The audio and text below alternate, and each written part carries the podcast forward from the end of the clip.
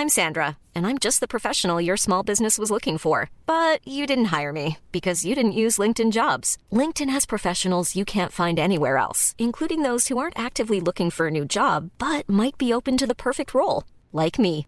In a given month, over 70% of LinkedIn users don't visit other leading job sites. So if you're not looking on LinkedIn, you'll miss out on great candidates like Sandra. Start hiring professionals like a professional. Post your free job on linkedin.com/people today. Est-ce que le 3 est véritablement fini pour de bon? Est-ce que le Annapurna Showcase était vraiment intéressant? Est-ce qu'il y a eu des révélations incroyables dans le procès FTC Xbox? On en parle tout de suite.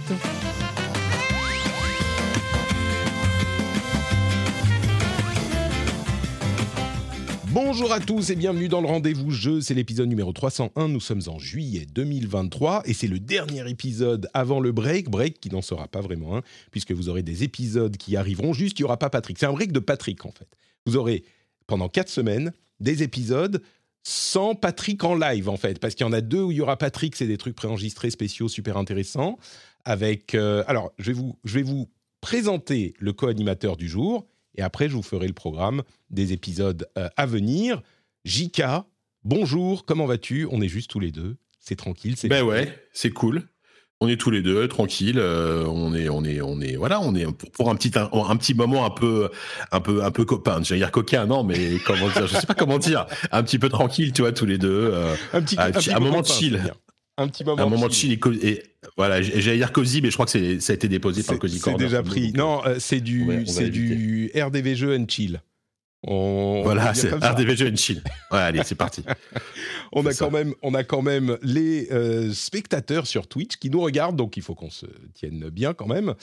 Et euh, les patriotes, alors euh, particulièrement aujourd'hui, le producteur de cet épisode, c'est Lancelot Davizard, et c'est le patriote de la semaine. Merci beaucoup à Lancelot d'être le producteur qui a trouvé le niveau secret sur patreon.com, blablabla. Vous savez, vous connaissez patreon.com slash rdvjeux. Merci à lui et à tous les patriotes qui soutiennent l'émission. Et je disais, euh, on a un programme. Alors, c'est le dernier épisode avant le break de Patrick Live. Donc, vous aurez enfin des vacances où vous n'aurez pas besoin de m'écouter chaque semaine.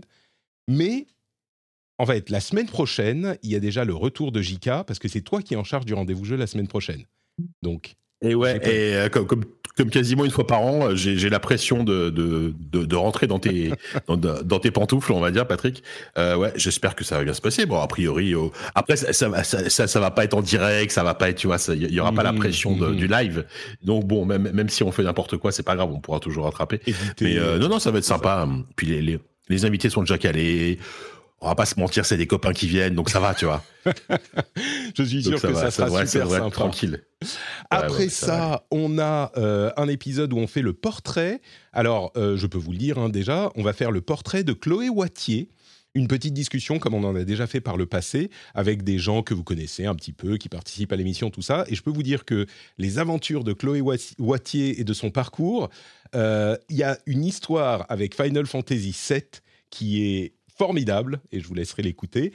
On a après ça euh, l'épisode où je vais vous parler de mes moments, enfin des moments les plus importants de l'histoire du jeu vidéo, selon moi, les, les moments qui m'ont le plus affecté. Et là, il y a Fanny qui s'est euh, donnée à fond pour faire un habillage formidable euh, avec des petites illustrations sonores et des, trucs qui me rappellent l'époque où je faisais Azeroth.fr avec des illustrations. Il y en a quelques-unes, pas pour euh, trop en mettre non plus pour que ça soit relou, mais euh, c'est super sympa comme euh, habillage de podcast. C'est pas un truc que j'ai pu faire depuis longtemps et je suis content que que Fanny ait pu nous faire ça. Donc vous écouterez ça dans trois semaines à peu près. Et après on aura encore un épisode si tout va bien. Et je vais pas dire qui parce que lui il, est stressé. Mais euh, pour début août, on aura encore un épisode animé par un co-animateur, un ami. Et, et donc après ça, je reviendrai. Donc c'est les vacances. Comme je dis, c'est pas qu'il n'y a pas Patrick, puisqu'il y a des trucs que j'ai préenregistrés aussi. Mais vous n'aurez pas à subir euh, les trucs du genre euh, quand je vais vous dire oh mon Dieu, euh, mes enfants sont fatigants, machin. Peut-être que je l'ai dit à un moment, c'est possible. Je ne sais plus. Mais en tout cas, vous serez quand même servi dans le flux du rendez-vous jeu. Tout ira bien, nous serons là. Et c'est au, moins la- c'est au moins la garantie de ne pas entendre parler de Street Fighter 6 pendant un mois. Alors Et ça, ça, ça, alors, c'est pas- je je sais pas si je peux le garantir, mais. Ouais, Ah, ouais. Bon. Ima- imagine euh, certains de tes invités jouent à Street Fighter. Comment tu fais?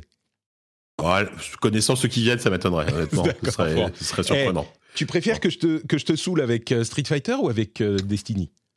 Parce que là, tu vois. Eh ah, c'est chaud. Non, peut-être Street Fighter, parce que Street Fighter 6, même si, même si j'ai toujours pas joué, hein, j'ai un peu plus envie d'y jouer que Destiny. Donc, D'accord, bon, bah, à peine, quoi. À peine. Voilà, voilà. Et eh ben, écoute, tu sais quoi, Street Fighter, on va en reparler un petit peu tout à l'heure. Mais pour le moment, on va parler notamment de l'E3 d'Annapurna et de la FTC et de la Xbox. Et on va commencer du coup avec une news, alors qui est importante, mais relativement rapide. L'E3 est-il véritablement terminé pour de bon? Est-ce que c'est fini pour le 3 Eh bien, c'est possible. Euh, il y a une information qui a été révélée par euh, le compte Twitter bien connu Wario64 qui dit que selon le, euh, le board du tourisme de Los Angeles, je la résume, eh bien, le 3 n'utilisera pas leurs locaux ou leurs salles en 2024 ni 2025. Donc, les deux prochaines années, il n'y aura pas de 3, au moins en physique, dans la ville de Los Angeles. Alors, ce que ça ne veut pas dire, ça ne veut pas dire que le 3 ne peut pas se faire ailleurs qu'à Los Angeles. Ça ne veut pas dire qu'il ne peut pas se faire en, ligne seulement. C'est d'ailleurs euh, ceux qui a répondu le, le 3, l'ESC, ils ont dit si, si, nous on fait toujours le 3. Et là, tu te dis, euh, mais Ok, d'accord, si vous le dites, ça me paraît étrange, mais parce que ne pas le faire à Los Angeles, c'est l'endroit où tout le monde le fait, où tout le monde prépare ses conventions, machin. Bon, et le faire uniquement en ligne, c'est possible aussi, mais qui sait? Euh, Ça sent quand même. Euh, est-ce que le 3 jette l'éponge? Le 3, est-ce que l'ESC, l'ISC, qui organise le 3, jette l'éponge et se dit bon, bah, le 3 c'est fini, ou est-ce que ça veut dire autre chose? J.K., ton interprétation de ces faits, qui sont des faits factuels et prouvés. Ouais. Bah, ça, veut dire, en tout cas, ce qui est certain, c'est qu'il peut pas c'est qu'il y a plus la place pour deux événements d'envergure euh, liés aux jeux vidéo durant l'été, enfin durant le mois de juin. Euh, voilà. C'est vrai que le Summer Game Fest a réussi à s'imposer euh, au début à cause du Covid et puis après parce que le format été été, été suivi et, et mine de rien les, organisateurs dont, dont, dont ce bon Joff a, ont réussi à convaincre en fait des gens de venir de, de plus en plus gros, même s'il il manque quand même beaucoup de gros. Et puis on est quand même sur un sur un, enfin depuis des années maintenant et depuis le Covid encore plus, une accélération du, du, full dématérialisé, du full dématérialisé pour ces pour ces événements-là. Et je vois pas comment on peut revenir en arrière, euh, euh, enfin comment on peut revenir en arrière, surtout vu les, conditions euh, compliquées qui qui, qui qui, enfin pour, pour pour lesquelles le 3 euh, imposé cette phrase ne veut rien dire. Je recommence. Vu, comment c'était compliqué pour les éditeurs et coûteux d'aller à l'E3 physiquement, euh, bon, on en a déjà parlé dix fois, mais évidemment qu'aujourd'hui, ils, ils préfèrent faire, faire, le showcase à eux avec une com maîtrisée de A à Z à 100%, plutôt que de payer des, des, des dizaines de centaines de milliers de dollars euh, pour un pour un pour un pour un boost euh, en face de la concurrence, tu vois. Donc, mais alors ça, on sait. Mais la question, c'est est-ce que ça veut dire que le SC jette l'éponge? C'est surtout ça, quoi, parce que tout ça, cette situation difficile, c'est ce qui pourrait les conduire à ça, mais c'est radical quand même. Je, oui, bien sûr. J'ai j'ai pas de réponse définitive. On aura la réponse, j'imagine, dans, dans, les mois euh, à venir. Mais moi, moi, je pense que oui. En tout cas, sous cette, sous cette, sous cette forme actuelle, mm. euh, oui. Après, effectivement, il reste quand même. Peut-être que les gens ont envie. Enfin, il, il, faut encore qu'il y ait des événements quand même physiques au lieu de jeux vidéo parce que parce que c'est rassembleur, parce que c'est fédérateur, parce que c'est c'est quand même sympa. Il reste la Gamescom évidemment, mais tu vois la Gamescom par exemple euh, l'année dernière, c'était le retour de la Gamescom en physique le, public était là, mais bon, clairement, on a senti une baisse, euh, une, baisse de fréquentation. On verra ce que ça va donner à la prochaine édition en août. Euh, je, enfin, la Game ne va pas disparaître, mais je ne sais pas si euh, aujourd'hui on peut se permettre d'avoir beaucoup d'événements physiques encore comme ça qui soient suffisamment fédérateurs pour que ce soit rentable, pour que ce soit, soit rentable pour, pour, les organisateurs et pour, mmh. et pour les éditeurs. Donc, moi, moi, je pense que le 3, je pense que le 3 en physique, c'est fini. Voilà. Je, je, ah, d'accord. Bon, voilà, c'est ça la réponse. Voilà, c'est ça que je voulais dire depuis le début. Euh, je, tourne autour du pot. Mais, euh, c'est un peu triste. Oui et non, parce que disons que j'aimais bien quand même le concept parce que ce que moi ce qui me dérange plus aujourd'hui avec le, le, format Summer Game, Fest c'est que c'est étalé dans le temps et c'est euh, c'est vraiment mm. c'est vraiment euh, enfin c'est c'est la digestion tu vois. Le 3 au moins c'était plus resserré et, et, voilà. Donc voilà donc je suis, voilà je suis je suis quand même assez pessimiste. ce que ce que je retiens quand même c'est que tu penses que le 3 en physique c'est fini. Ce qui est euh, le, le, le, en fait ce que semblerait indiquer le truc. Moi, je me demande s'ils vont pas faire un truc peut-être ailleurs, autrement. J'ai du mal à imaginer qu'ils feront rien du tout.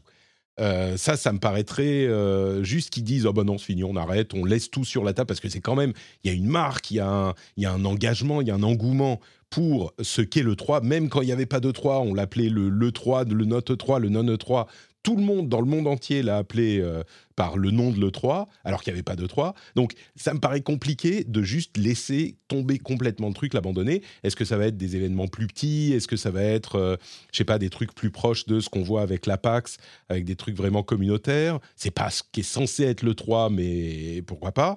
Je sais pas. Mais, euh, mais ce qui semble sûr, effectivement, c'est que l'E3, la grande, le gros événement en physique à Los Angeles, ça va être compliqué.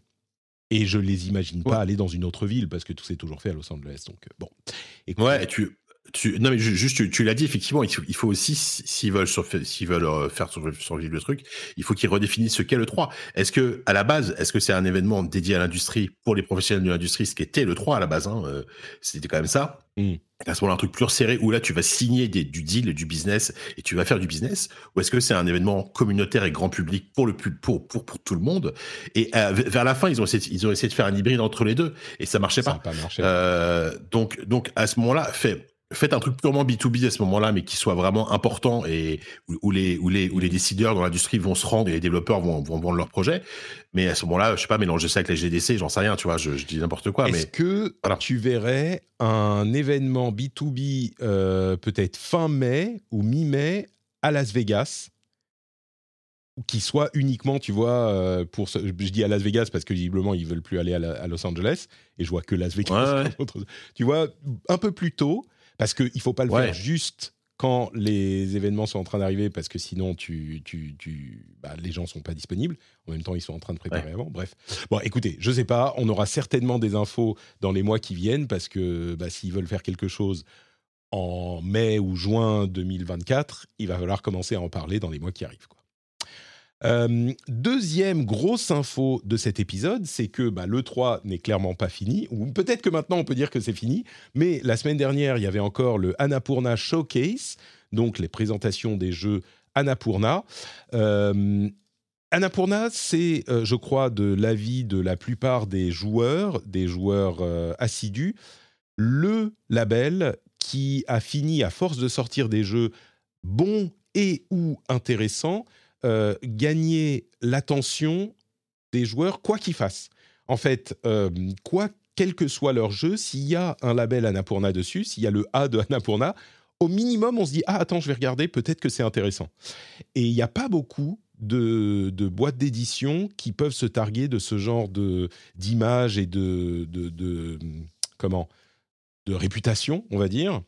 Euh, donc, évidemment, l'Annapurna Interactive, Interactive Showcase 2023 live stream, eh ben, il allait être suivi. Ça a été le cas par des gens comme nous, hein, bien sûr. Euh, personnellement, j'ai été un poil déçu. Il y a des trucs intéressants, mais il y avait aussi des choses qui, euh, soit parce qu'on les, avait déjà vues, soit parce que euh, on était peut-être ça m'a pas parlé. Euh, j'ai pas trouvé le showcase incroyable, mais il y a quand même des choses que j'ai notées. je rappelle hein, quand même euh, Annapurna, c'est notamment ceux qui ont euh, édité Outer Wilds. Et donc, rien que pour ça, ça vaut ma reconnaissance et mon amour éternel. Euh, Jika, est-ce qu'il y, y, a des jeux que tu as retenus de l'Annapurna Showcase? Quelques-uns, c'est vrai que c'était euh, assez léger, on va dire, euh, surtout qu'ils sont arrivés après tout le monde là au niveau des confs, donc on avait déjà eu tellement de vagues de jeux de jeux indés notamment qui avaient l'air intéressants. Euh, bah, évidemment, celui qui est plus intrigant en tout cas, mais même, même si on a, on a, on a quasiment rien vu, c'est le jeu Blade Runner. Alors le jeu Blade Runner, parler. Le jeu Blade, Blade, Runner qui était effectivement le reveal à la fin, je peux imaginer que toi ça te parle, Blade Runner. Il est intéressant à plus d'un titre et l'un des titres auxquels euh, il est intéressant, c'est que c'est le premier jeu développé en interne par Annapurna, au lieu d'éditer simplement un jeu développé par d'autres. C'est un jeu qui est édité en interne. On a vu une, euh, un trailer qui est une note d'intention. C'est Blade Runner 2033, je crois, qui se place donc entre les deux films. Labyrinthe. Euh, c'est ça. Et très curieux. Alors après, euh, c'est développé en interne. Annapurna, ça reste quand même un, une, petite boîte hein, par rapport au scope de jeux qu'ils qui, qui, éditent. Alors, faut pas s'attendre du coup à un Cyberpunk 2077. Hein. C'est évidemment, ce sera très certainement une expérience narrative assez resserrée, comme ils savent faire en fait, enfin comme ils en ont édité beaucoup. Euh, mais ne serait-ce que je sais pas moi quand, tu vois Stray par exemple, euh, Stray c'est un jeu euh, qui, dure quoi 6-7 heures, euh, qui est dans un monde ouvert et qui, et qui, déroule un univers absolument génial et très immersif, etc. Alors, c'est pas eux qui ont développé Stress, certes, euh, mais tu vois, euh, s'ils arrivent à avoir ne serait-ce que ce genre de feeling euh, dans l'univers du Blade Runner avec une super histoire, ça peut être super intéressant. Mmh. En plus, c'est une licence, c'est un, un, un, film qui a été peu adapté en jeu vidéo. Il y a eu, le, évidemment, le plus connu, c'est le jeu d'aventure de Westwood qui est sorti en 97, je crois, un truc comme ça, qui est un jeu absolument génial, mais qui a, qui a forcément un peu vieilli. Donc, moi, je suis super chaud pour avoir un, un vrai bon jeu Blade Runner, euh, un vrai bon jeu Blade Runner, parce que parce que parce qu'il y en a eu très peu, quoi. Pourquoi pas? Moi, je t'avoue que euh, en voyant le trailer, je me suis dit, ok, ça c'est un jeu pour JK, euh, pas forcément ouais. pour moi. Ça a l'air effectivement. Ça, ça, a l'air d'être, alors je vais pas dire un, un point and click, mais très très, enfin, tu, tu, sais à quoi ça me fait ouais, penser? ce, ce, ce, jeu un petit peu cyberpunk de, où on doit envoyer, livrer des messages. Je me souviens plus là en 3D. Euh, euh, genre, tu nous en avais parlé. Ob Observer, c'est pas Observer, non, non ah, Observer, c'est autre chose. Je sais plus.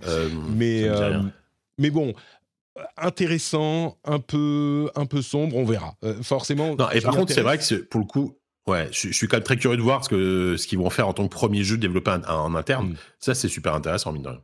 C'est sûr. Euh, Est-ce que tu peux baisser un tout petit peu le gain de ton micro? Tu, tu, satures un poil, donc si tu peux Parce le baisser. Je, je, parle très fort. Un petit poil. Et ouais. Et, et juste peut-être et, et, et, et, de vas-y. Et de l'autre côté du scope, vraiment à l'opposé en termes d'ambiance, moi, moi le jeu qui m'a tapé dans l'œil, c'est Ghost Bike. Euh, mmh. que je trouve qui a, a, énormément de charme. Euh, en fait, de, euh, depuis Season, là, qui est sorti au début de l'année, dont, dont, dont j'ai déjà parlé, euh, je, je, je, suis devenu assez fan des jeux euh, contemplatifs à vélo. Il y en a très peu, hein, c'est un genre très très précis. Hein. tu vois?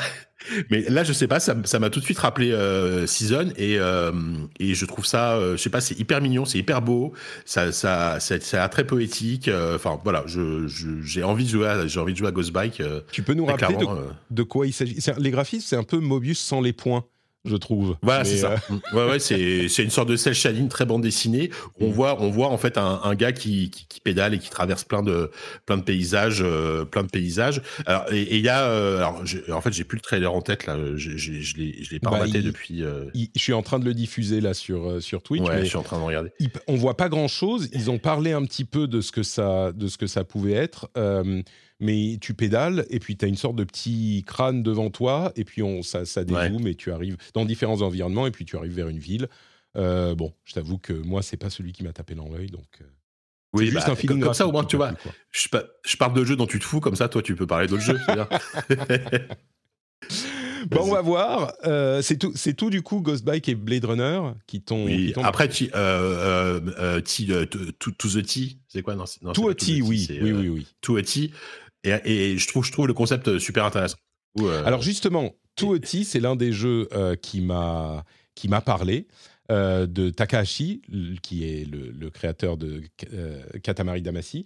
Et je vais voir si on peut, j'espère que ça va pas nous faire striker, de, de jouer la chanson. Hop, si je fais ça normalement, vous devriez pouvoir l'entendre. Si je fais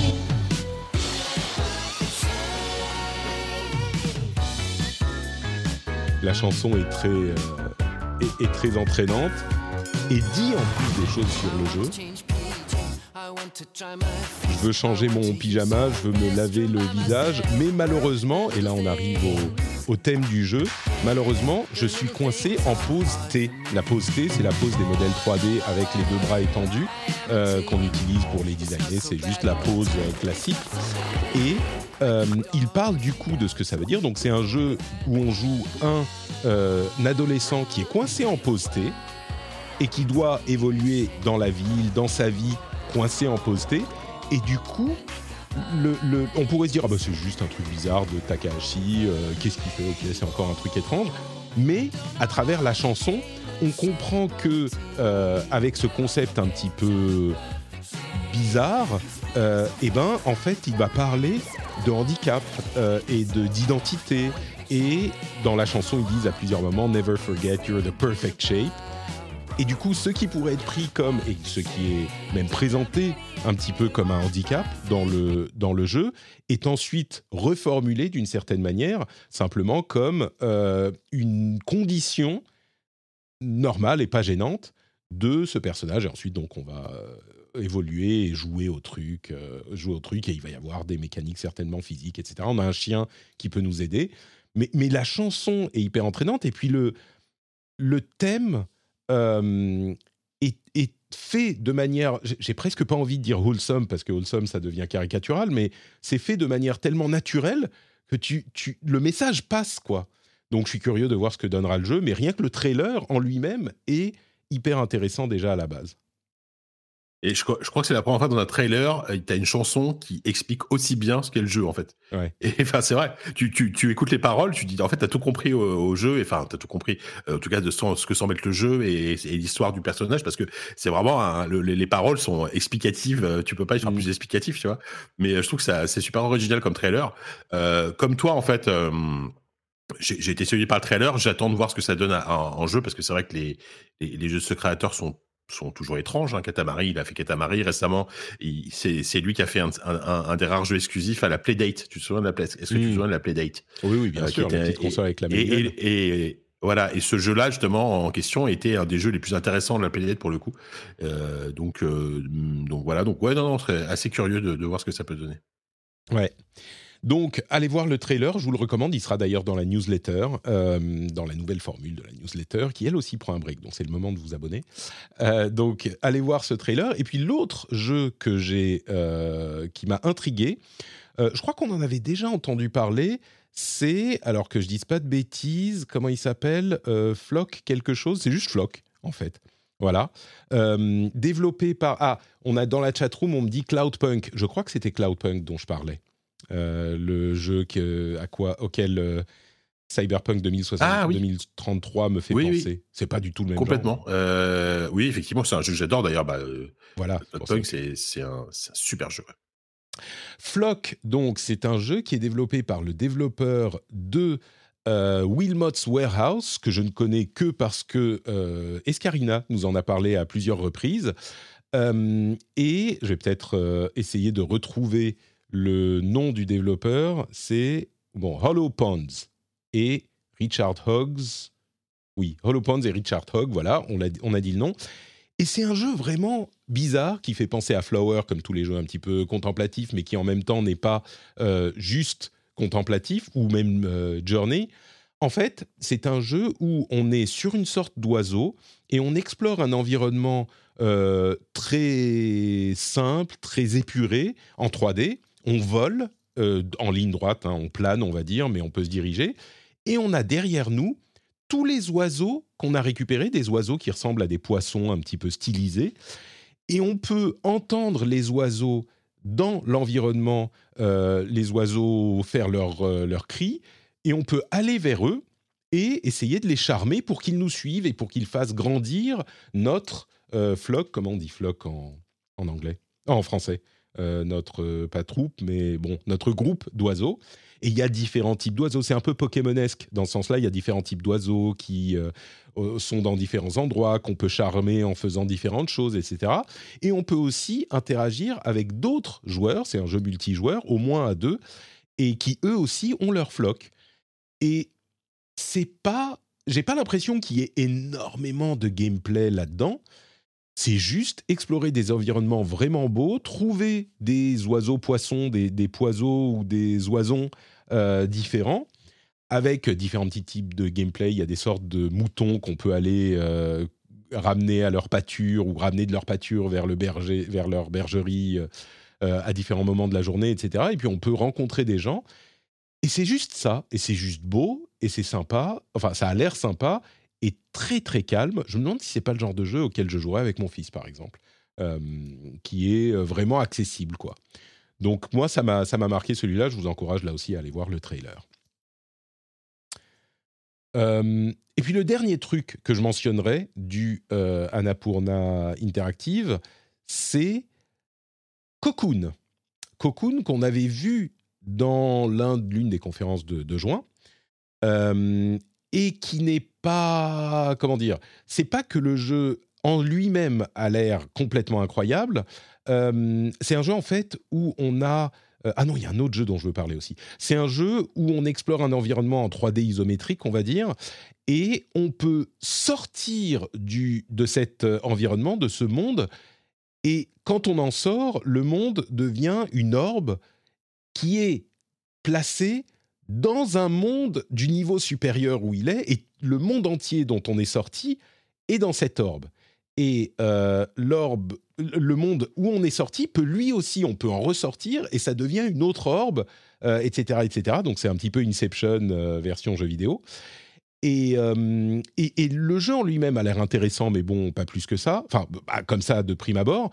Mais tout ce que j'en ai entendu est hyper positif. Tout le monde a dit si si j'y ai joué, ça a l'air super cool, ça a l'air hyper hyper sympa. En plus, c'est par certains designers de Inside et Limbo et forcément, donc ça, on, s'intéresse à ce genre de choses.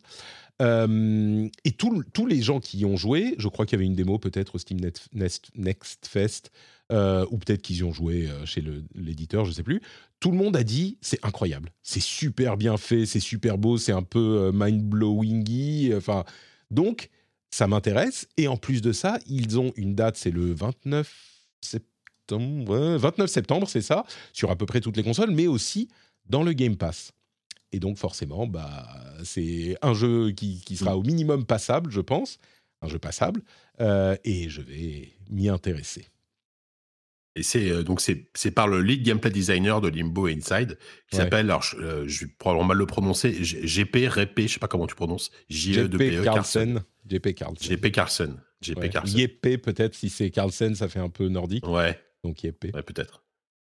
Euh, donc voilà, c'est le 29 septembre, disponible un petit peu pour tout le monde. Et il y a un autre jeu donc, que je voulais évoquer, c'est Photographie Simulator, je crois. Attendez, que je retrouve le nom. Euh, tac, tac, tac. Lush Foil Photographie Sim. Et c'est quoi? Bah, C'est un jeu de simulation. C'est un petit peu mode photo, le jeu. Euh, et c'est un jeu, donc, un simulation de photographie. Alors, on ne sait pas comment on va être noté s'il y a vraiment du gameplay avec des euh, différents types d'appareils. Il faut utiliser le bon pour le bon type de scène. Est-ce qu'on va te demander de prendre des photos de tel ou tel truc, etc. Mais ce qui est vraiment notable, c'est à quel point c'est, j'allais dire, c'est lutin de beau. Mais c'est incroyable. Certaines scènes sont moyennes, mais certaines scènes, c'est méga photoréaliste. Il y a un passage au temple qui ressemble beaucoup au temple de Fushiminari. Il y a un truc, je, crois repérer euh, Kiyomizudera aussi, mais il y, a, des trucs donc japonais, mais il y a aussi des environnements euh, complètement différents, des trucs avec de la pluie, une pluie qui a l'air tellement belle, euh, des trucs simplement avec la mer à travers les arbres, le soleil couchant. Enfin, c'est incroyablement beau. Je ne sais pas ce que ça donnera comme jeu, mais au niveau réalisme et graphisme, c'est fou, quoi. C'est super, super beau. C'est vrai que du coup, celui-là, je l'avais pas trop, euh, je l'avais pas trop euh, vu. Et la vache, c'est, de la gueule, hein, ouais. Mmh. C'est hyper impressionnant. Très bien. Donc voilà pour euh, le Annapurna Interactive. au final, on en a parlé. Moi, je pensais qu'on ferait 10 minutes, 5 minutes dessus, mais on en a un petit peu parlé quand même. Euh, on n'a pas eu le jingle du euh, jeu passable. Je suis désolé, je corrige tout de suite. Un jeu passable. Voilà, ça c'était pour euh, Cocoon et peut-être qu'il sera très bien, juste très bien. FTC versus Xbox, que se passe-t-il dans ce procès absolument interminable? Alors là, ce qui s'est passé la semaine dernière, c'est pas le procès en lui-même, mais c'est une injonction demandée par la FTC pour que le rachat qui pourrait avoir lieu dans les jours à venir ne se fasse pas. Une interdiction du rachat, parce que la FTC, euh, le, processus engagé par la FTC n'est pas suspensif, ce qui veut dire que ça n'empêche pas Microsoft de racheter Activision Blizzard. C'est juste que si jamais la FTC gagne son euh, action au final, eh bien, il faudra redétricoter le truc. Et on imaginait que Microsoft voudrait peut-être tout de même euh, faire le rachat en gérant la, la CMA en Angleterre, on ne sait pas trop comment, mais euh, peut-être en ne le faisant pas, on ne sait pas. Mais donc, la FTC a fait une demande d'injonction urgente là, parce que la fin, c'est euh, dans 10 jours, je crois. En fait, ce qui se passe, c'est que dans 10 jours, si jamais le rachat ne s'est pas fait, eh bien, la promesse de rachat de Microsoft devient caduque et il faut soit renégocier, et euh, Activision Blizzard vaudra sans, même, sans doute plus cher que quand ils ont fait leur, euh, leur deal. il faut soit renégocier, soit abandonner. Donc, la FTC pensait que Microsoft allait peut-être quand même faire le rachat maintenant. Donc, demande d'injonction, donc, nouvelle étape dans le procès, et quatre jours avec plein de révélations. On n'a pas encore le résultat, ça pourrait arriver aujourd'hui aux États-Unis. Il y avait le week-end enfin la semaine du 4, donc du 4 juillet, euh, fête nationale américaine, donc il n'y a pas eu la décision euh, du juge. Ça devrait arriver bientôt, aujourd'hui ou demain, et à la suite de ça, euh, Microsoft, comme on le disait il y a deux semaines, pourrait du coup décider de d'abandonner complètement ou d'activer le rachat. Donc on pourrait arriver à une, une décision très bientôt. Tout ça n'a pas de réponse à ce stade. Par contre, ce qui a été euh, révélé, bah, c'est plein de choses qui ont été révélées. Je crois qu'on en parlait un petit peu il y a deux semaines. Je me souviens, je me souviens même plus. Euh, tac, peut-être pas. Mais euh, non, c'était c'était pas encore arrivé parce que la semaine dernière on a fait un épisode spécial. Du coup, ce que j'ai fait, c'est que j'ai lu euh, plein d'articles sur le sujet, essentiellement l'article de Cassim, évidemment, sur Frandroid, qui détaille les informations qu'on a eues dans ce procès, qui en fait un, excellent résumé avec plein d'informations. Vous pouvez aller voir sur Frandroid. J'ai aussi lu l'article de euh, GameIndustry.biz qui résume pour le coup là jour par jour toutes les infos qu'il y a eu chaque jour et du coup, on va reprendre, alors on va voir combien de temps on va y passer, mais on va reprendre quelques-unes des infos, puis on va en discuter rapidement, parce qu'il y a des choses quand même intéressantes à noter, mais il y a beaucoup de choses, donc on ne va pas pouvoir passer beaucoup de temps sur chaque élément. Euh, d'abord, je vais commencer par le premier jour, et puis on va remonter euh, petit à petit. Euh, une des choses qu'ils ont dit, du côté de Xbox, c'est qu'ils ont présenté leur business comme un truc qui fonctionne vraiment pas. Ils ont perdu toutes les générations de consoles. Ils sont régulièrement troisième derrière euh, Sony et Nintendo. Donc ça marche pas du tout pour eux. Évidemment, euh, bah, ils se présentent comme euh, les bons derniers, mais ils ont pas tort. C'est pas faux. Ils ont jamais réussi à prendre le lead dans le marché des consoles. Une autre chose qu'ils disaient, c'est qu'ils imaginent que la prochaine génération de consoles arrivera vers 2028. C'est pas étonnant, 8 ans pour une génération, on est à peu près dans ce type de, cycle, mais c'est les analyses euh, de, de, Microsoft. Et une chose qui est intéressante de la part de Sony, c'est que deux jours après l'annonce du rachat de Xbox, d'Activision par Xbox, Jim Ryan, dit maintenant ah mais c'est la fin du monde, c'est horrible, euh, un email disant pas de problème, c'est pas du tout une question d'exclusivité, on n'aura aucun souci avec Call of Duty qui est le cœur du problème là. Call of Duty restera sur euh, PlayStation pendant des années et des années. Alors dans la pratique, euh, il a changé de ton après les discussions avec Microsoft. Mais c'est quand même intéressant de voir que juste avant, il n'était pas du tout inquiet, ce qui contredit ce qu'il disait euh, depuis des mois et des mois sur euh, l'exclusivité de Call of Duty. Tu m'arrêtes quand, quand, il y a des choses que tu veux, euh, que tu veux noter. Oui, non, non, vas-y, vas-y, vas-y. Une info intéressante, c'est que Microsoft a parfois, c'est Sarah Bond qui l'avouait, a parfois accordé un partage des revenus qui n'est pas de 70-30 70 pour le développeur du jeu, 30 pour euh, Microsoft, comme c'est le cas un petit peu partout, et c'est le cas sur Microsoft aussi, mais a parfois accordé 80-20, notamment à Activision avec Call of Duty. Ce qui met un petit peu de poids dans l'idée que euh, c'est quand même un jeu super important. Et quand euh, Bobby Kotick a dit qu'il aurait peut-être décidé, de, enfin, il aurait peut-être voulu retirer Call of Duty de Xbox euh, s'il ne lui donnait pas un deal plus favorable, bah, Xbox a dit OK. Hein. Donc, euh, ça montre un petit peu l'importance du jeu. Euh, on, a, on, reviendra à l'importance du jeu un petit peu plus tard. Un des gros éléments du débat, encore, ça on le savait, au-delà de Call of Duty lui-même, c'est la définition du marché la FTC ne veut pas inclure la Nintendo Switch dans, le marché, parce que sinon ça casse tout leur argumentaire. Et c'est un argumentaire qui enfin un argument qui est difficile à, recevoir, mais c'était l'un des trucs sur lesquels ils ont passé beaucoup de temps dans ce, dans ce procès. une révélation vraiment importante là, c'est que Microsoft, l'une des raisons pour lesquelles ils ont racheté Bethesda, vous vous souvenez, hein, l'énorme rachat à 7 milliards, qui aujourd'hui est ridicule, d'il y a euh, quoi, deux ans, trois ans, euh, eh ben c'était qu'ils voyaient Sony qui récupérait des exclusivités chez Bethesda. Euh, je parle de Zenimax, Zenimax hein, bien sûr, mais chez Bethesda, avec notamment Ghostwire Tokyo et Deathloop. Et ils se sont dit, mais si Starfield est exclu aussi, c'est pas que en gros, on n'a plus assez de contenu sur notre plateforme. Et donc, plutôt que de plus avoir de contenu et d'avoir des gros jeux qui euh, font l'impasse sur la Xbox, eh ben on va juste racheter Bethesda parce qu'on ne veut pas que Starfield ne soit pas sur Xbox.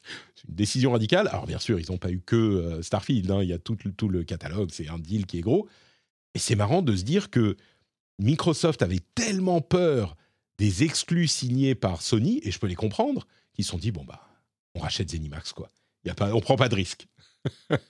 Pratique d'avoir un gros un portefeuille bien rempli quand même. Bah, c'est ça qui est fou en fait et euh, on, en parlera juste après avec les autres studios qu'ils ont de racheter, c'est que euh, ils étaient ah, peut-être un peu moins maintenant, mais en tout cas à cette époque-là, ils étaient vraiment en mode euh, on veut arriver à être numéro un du marché quoi qu'il en coûte en fait. On, va, on, a un, un, flot de cash illimité pour, pour vraiment mettre les moyens, les moyens pour arriver à, à s'imposer sur ce marché. Et il n'y a pas beaucoup de boîtes à part Microsoft qui, pouvaient se le permettre. Il n'y a même pas d'autres boîtes, à mon avis, qui pouvaient se permettre de, dépenser autant d'argent pour s'imposer sur un marché, en fait. Alors, est-ce qu'ils ont réussi? Je ne suis pas sûr, malgré tout, mais, euh, mais ça a quand même mené à des, sacrés, trucs, quoi. On est d'accord, ouais. Donc, rachat de Zenimax pour avoir Starfield. le 6, le 6 septembre ou une semaine après. J'espère que ça va être rentable pour eux, parce que... mais ce qui est marrant, c'est que on ne sait pas si ça va être rentable, mais ce qui est intéressant de noter, c'est que vraiment, et ça j'y crois, ils voyaient un monde où bah, la Xbox était complètement assoiffée, affamée, et qu'il n'y ait pas de, gros jeux dessus. Souvenez-vous, hein, c'était c'est un monde euh, avant tous, ces, tous ces gros rachats. Donc euh, je, peux, je peux les comprendre. On a entendu également que, euh, d'ailleurs c'est l'un des trucs que disait Jim Ryan, il dit c'est un truc pour le mobile, ce rachat d'Activision, c'est pour King plus que pour les jeux consoles. Et puis ils ont changé de, ton ensuite. Euh, mais euh, en fait, Microsoft a voulu, a étudié le rachat de Zynga. Et euh, ils ont. Ils voulaient faire une proposition pour racheter Zynga et ils voulaient lancer leur proposition deux semaines après que Tech2 ait annoncé le rachat de Zynga pour 12,7 milliards. Ce qui aurait été rigolo, c'est qu'ils en train de préparer le truc, d'étudier les possibilités. Tu m'étonnes. Ce qui aurait été rigolo, c'est que du coup, ils auraient peut-être récupéré euh, Don Matrick, qui est parti de chez Microsoft après, après le, foirage de du lancement de Xbox One, pour aller chez Zynga. le mec serait revenu chez Microsoft, au secours, quoi. Ouais, je crois qu'il est reparti de Zynga depuis, non? Oui, je pense, oui, depuis, oui. Je, pense, pense pas qu'il soit resté très longtemps. Je pense qu'il est parti élever, élever des, des, vaches dans un, dans un ranch euh, dans, dans l'Ohio maintenant, et puis euh, voilà. Avec, sa part il, de il veut se faire oublier. milliards, je sais pas combien il avait d'actions Zynga, mais je pense qu'il est tranquille. Enfin, de toute façon, oui, ça va. Ça devait aller. Euh, on a aussi euh, bon, des gens de, chez euh, Acti et Microsoft qui ont juré qu'il n'y avait pas eu de... enfin, pardon. ils ont fait jurer à différentes personnes sous serment que Call of Duty continuerait à être sur PlayStation. Ça, c'est marrant, dont à Spencer. on a aussi appris de la bouche de Spencer que Microsoft a pris, enfin bon, après il faut prendre tout ça avec peut-être un, grain de sel, mais Microsoft gère Xbox comme une entité indépendante qui doit ramener de l'argent. C'est-à-dire qu'ils n'ont pas un mandat de euh, plusieurs années pour dire bah, vous perdez de l'argent euh, et c'est Microsoft qui éponge. C'est que si vous perdez de l'argent, il bah, faut le refaire après. Et au mieux, il faut pas perdre d'argent, il faut que vous soyez profitable. En tout cas, ce qu'ils disent, c'est qu'ils sont expected to be profitable. Alors, on ne sait pas s'ils sont profitables. Il euh, faudrait plonger dans les documents comptables de Microsoft pour savoir ça. mais ils, disent, alors sous serment, hein, après on peut le croire ou pas, mais ils disent qu'ils sont gérés comme une entreprise presque indépendante qui doit être profitable. Donc ça, c'est intéressant à noter. Et ouais, après, ce qui est bizarre, c'est que c'est que euh, chaque année ou chaque, chaque, chaque année fiscale, au moment de rapport financier de Microsoft, euh, c'est pas du tout la branche de vidéo, tu vois, qui est mise en avant en termes de profitabilité. C'est le cloud, c'est Windows, euh, tu vois. Donc, euh, honnêtement, moi, moi, moi, je pense qu'au mieux, Xbox ne perd pas d'argent. Qu'il soit profitable ou qu'il gagne de l'argent, j'ai quand même du mal à y croire quand, quand tu vois tous les moyens qu'ils ont mis, je disais juste avant, pour acheter des studios, pour, euh, pour, euh, enfin, je veux dire, quand tu vois le, quand tu vois le, le, le cheptel de studios qu'ils ont et, et, pas des petits studios, hein. je, je te parle même pas du rachat d'Activision Blizzard, tu vois. Tu dis, putain, et, et, surtout, et avec le peu de jeux qui sont sortis, euh, tu vois, de, de, de ces studios-là pour le moment, voilà, et, Alors, et Game Pass, c'est bien, que... ça marche bien, mais c'est pas ça qui va rendre la, la, la branche Xbox euh, profitable. Hein il y a une discussion à ce sujet spécifiquement euh, avec un avocat de la FTC où Spencer a vachement bien géré le truc, où euh, il parlait justement du coût de ces acquisitions. Ils disent mais enfin, vous perdez de l'argent, machin, comment est-ce que c'est possible? Et Spencer lui dit non, non, mais euh, c'est pas comme ça que ça marche, monsieur. Comptablement, quand tu dépenses 76 milliards pour Activision, c'est pas que tu as jeté 76 milliards dans le vent, c'est que tu as transféré, enfin transformé 76 milliards de dollars en un actif ou un passif, je ne sais pas comment ça marche comptablement, mais peut-être un oui, euh, tu vois, en, un, en, une, en, en quelque chose d'autre qui a cette valeur. Donc, sur ce point, ou qui peut avoir une valeur ou plus, tu vois, je pense que... Euh, et puis en plus, c'est l'argent d'Activision, de, l'argent de Microsoft qui a été dépensé. Les mmh, 76 milliards, c'est pas Xbox qui les avait. Donc, mais il y a euh, une, une, une, quand même une attente que Microsoft rentre de l'argent euh, au, à court ou ouais, bien sûr. Quoi. Tu vois, là, je réfléchis en temps du coup, est-ce que ça veut dire, par exemple, il, il dépense 76 milliards à un mm -hmm. instant T pour acheter euh, Activision Blizzard?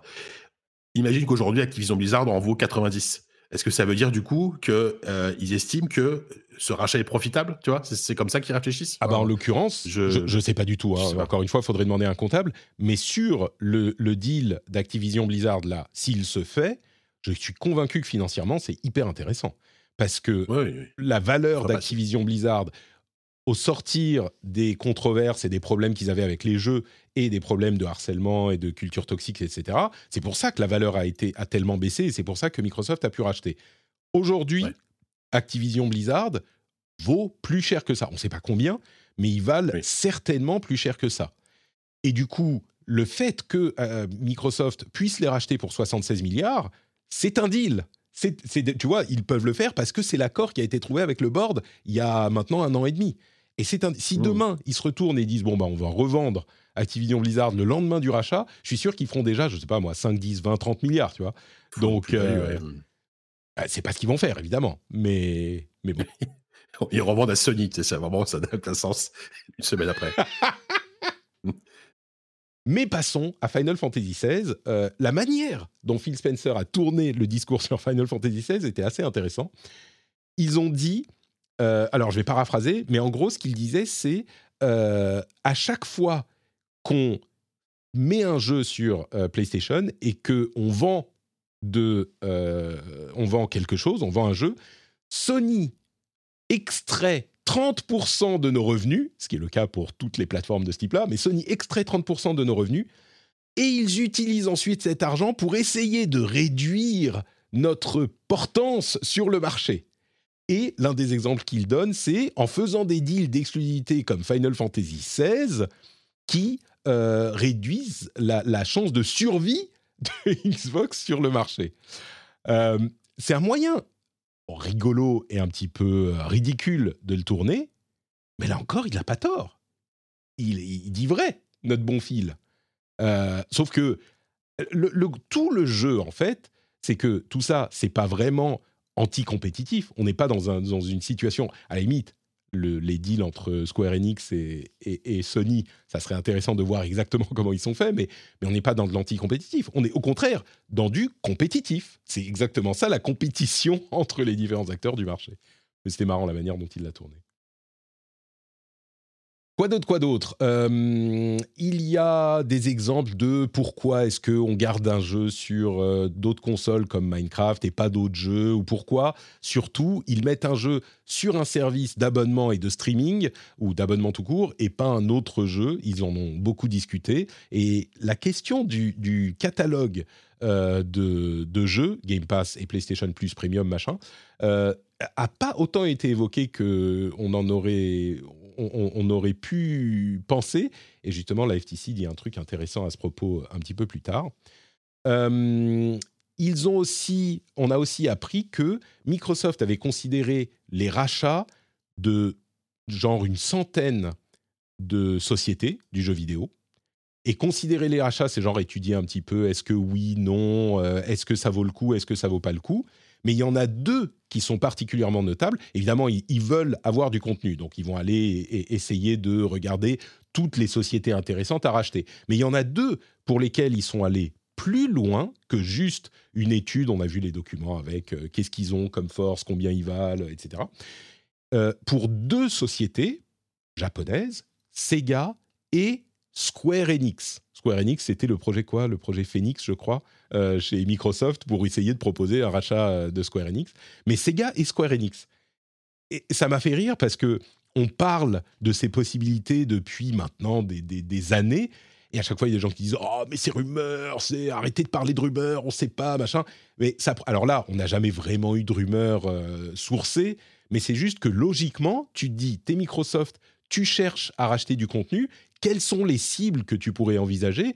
Bah, Sega, ça semblerait logique. Et donc, c'est pas vraiment une rumeur, c'est une sorte d'analyse qui sort de nulle part. Mais c'est marrant parce que ça montre que bah parfois, euh, quand on essaye d'être logique en regardant le marché du jeu vidéo et ce que ça pourrait dire sur les intentions d'un tel et un tel, bah on n'est pas si loin. Et en l'occurrence, ils ont vraiment réfléchi très sérieusement au rachat de Sega et de euh, Square Enix, en plus d'autres. Hein. Enfin, il y a bah. une liste Bungie, CD Project Red, From Software, enfin tout ça. Mais un petit peu plus sérieux, c'était Sega et, et Square Enix.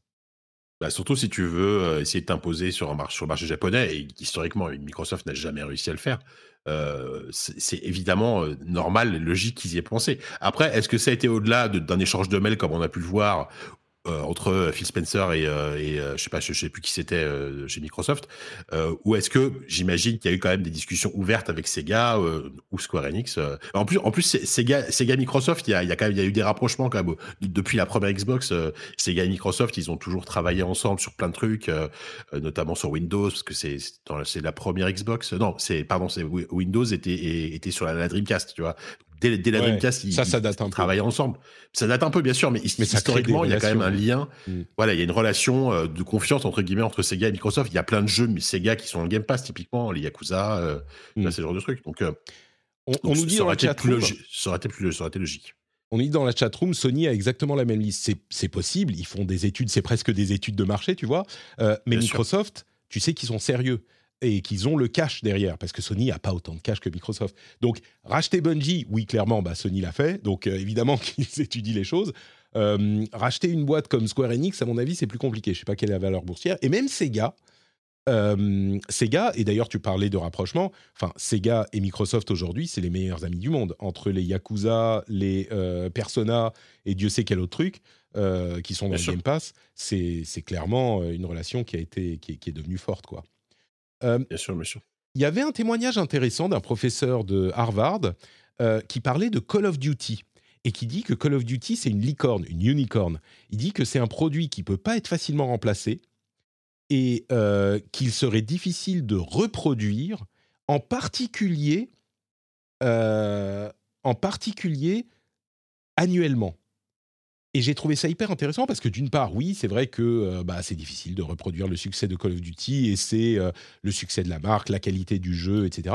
Mais surtout, tous les ans, et pour moi, ce que ça dit, c'est, même si ça me fait mal de le dire, euh, et, et j'étais vraiment pas convaincu quand il a commencé à tout abandonner pour faire que du Call of Duty, mais la qualité du management productif, hein, on ne parle pas des, des, problèmes que ça a posé évidemment sur les équipes, mais la qualité de la gestion de la licence Call of Duty par Bobby Kotick, qui, réussit, qui a réussi à faire ça et qui réussit à le refaire tous les ans avec l'énorme euh, machine que ça représente.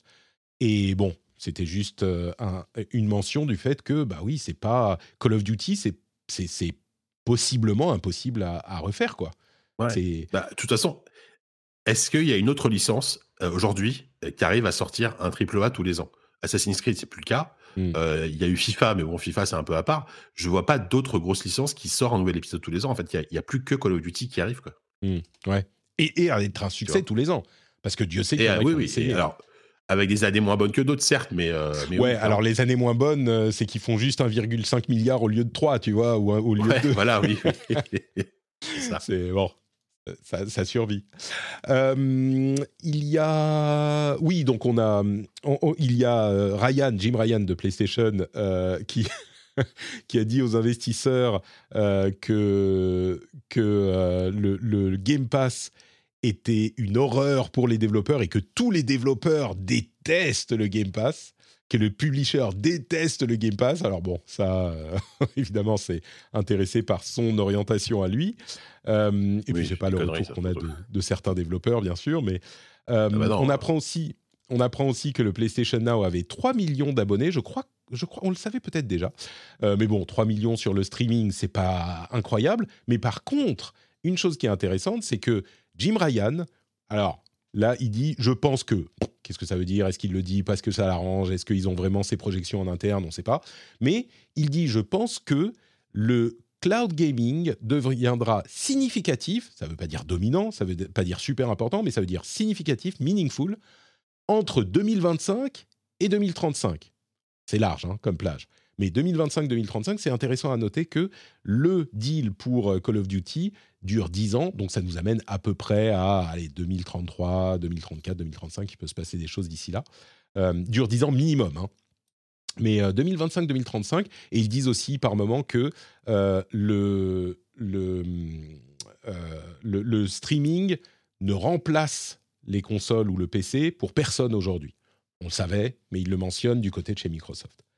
Qui crois, toi, streaming 2025-2035 Non, non, non.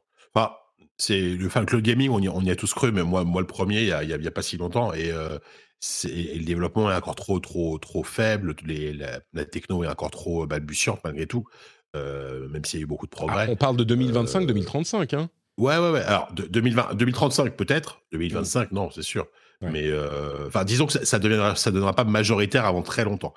que, que, que ça se développe de plus en plus et qu'on qu'on n'ait plus besoin de du genre physique. Euh, euh, technologiquement ça marche, c'est déjà le cas aujourd'hui effectivement, mais que les habitudes de consommation des gens euh, vont les pousser naturellement vers ce mode de consommation, euh, il y a encore un peu de temps, je pense. Je, ce, qui, ce qui est important de noter, c'est qu'il dit, encore une fois, meaningful, significatif. Pas, ouais. tu vois, c'est juste que si ça prend, je sais pas moi, 15% du marché, de, de, ça devient significatif. Ça devient meaningful. Là, on n'y est pas encore. 15%, 20%, tu vois, et c'est pas du tout majoritaire. Euh, et puis, je note, mmh. je note quand même, alors, entre 2025 et 2035, on va, si on prend l'horizon euh, au bout du compte, tu vois, 2035, là, on est en 2023, il reste encore 12 ans. Si on prend, je sais pas moi, 2000 à 2012, tu vois où on était en 2000, c'était euh, le dot-com bust. 2012, Netflix s'impose comme un, un, acteur de la vidéo par le streaming. il se passe des choses en 12 ans. Hein. Tu vois, 2012, en 2000, la vidéo sur Internet, c'était des gifs animés.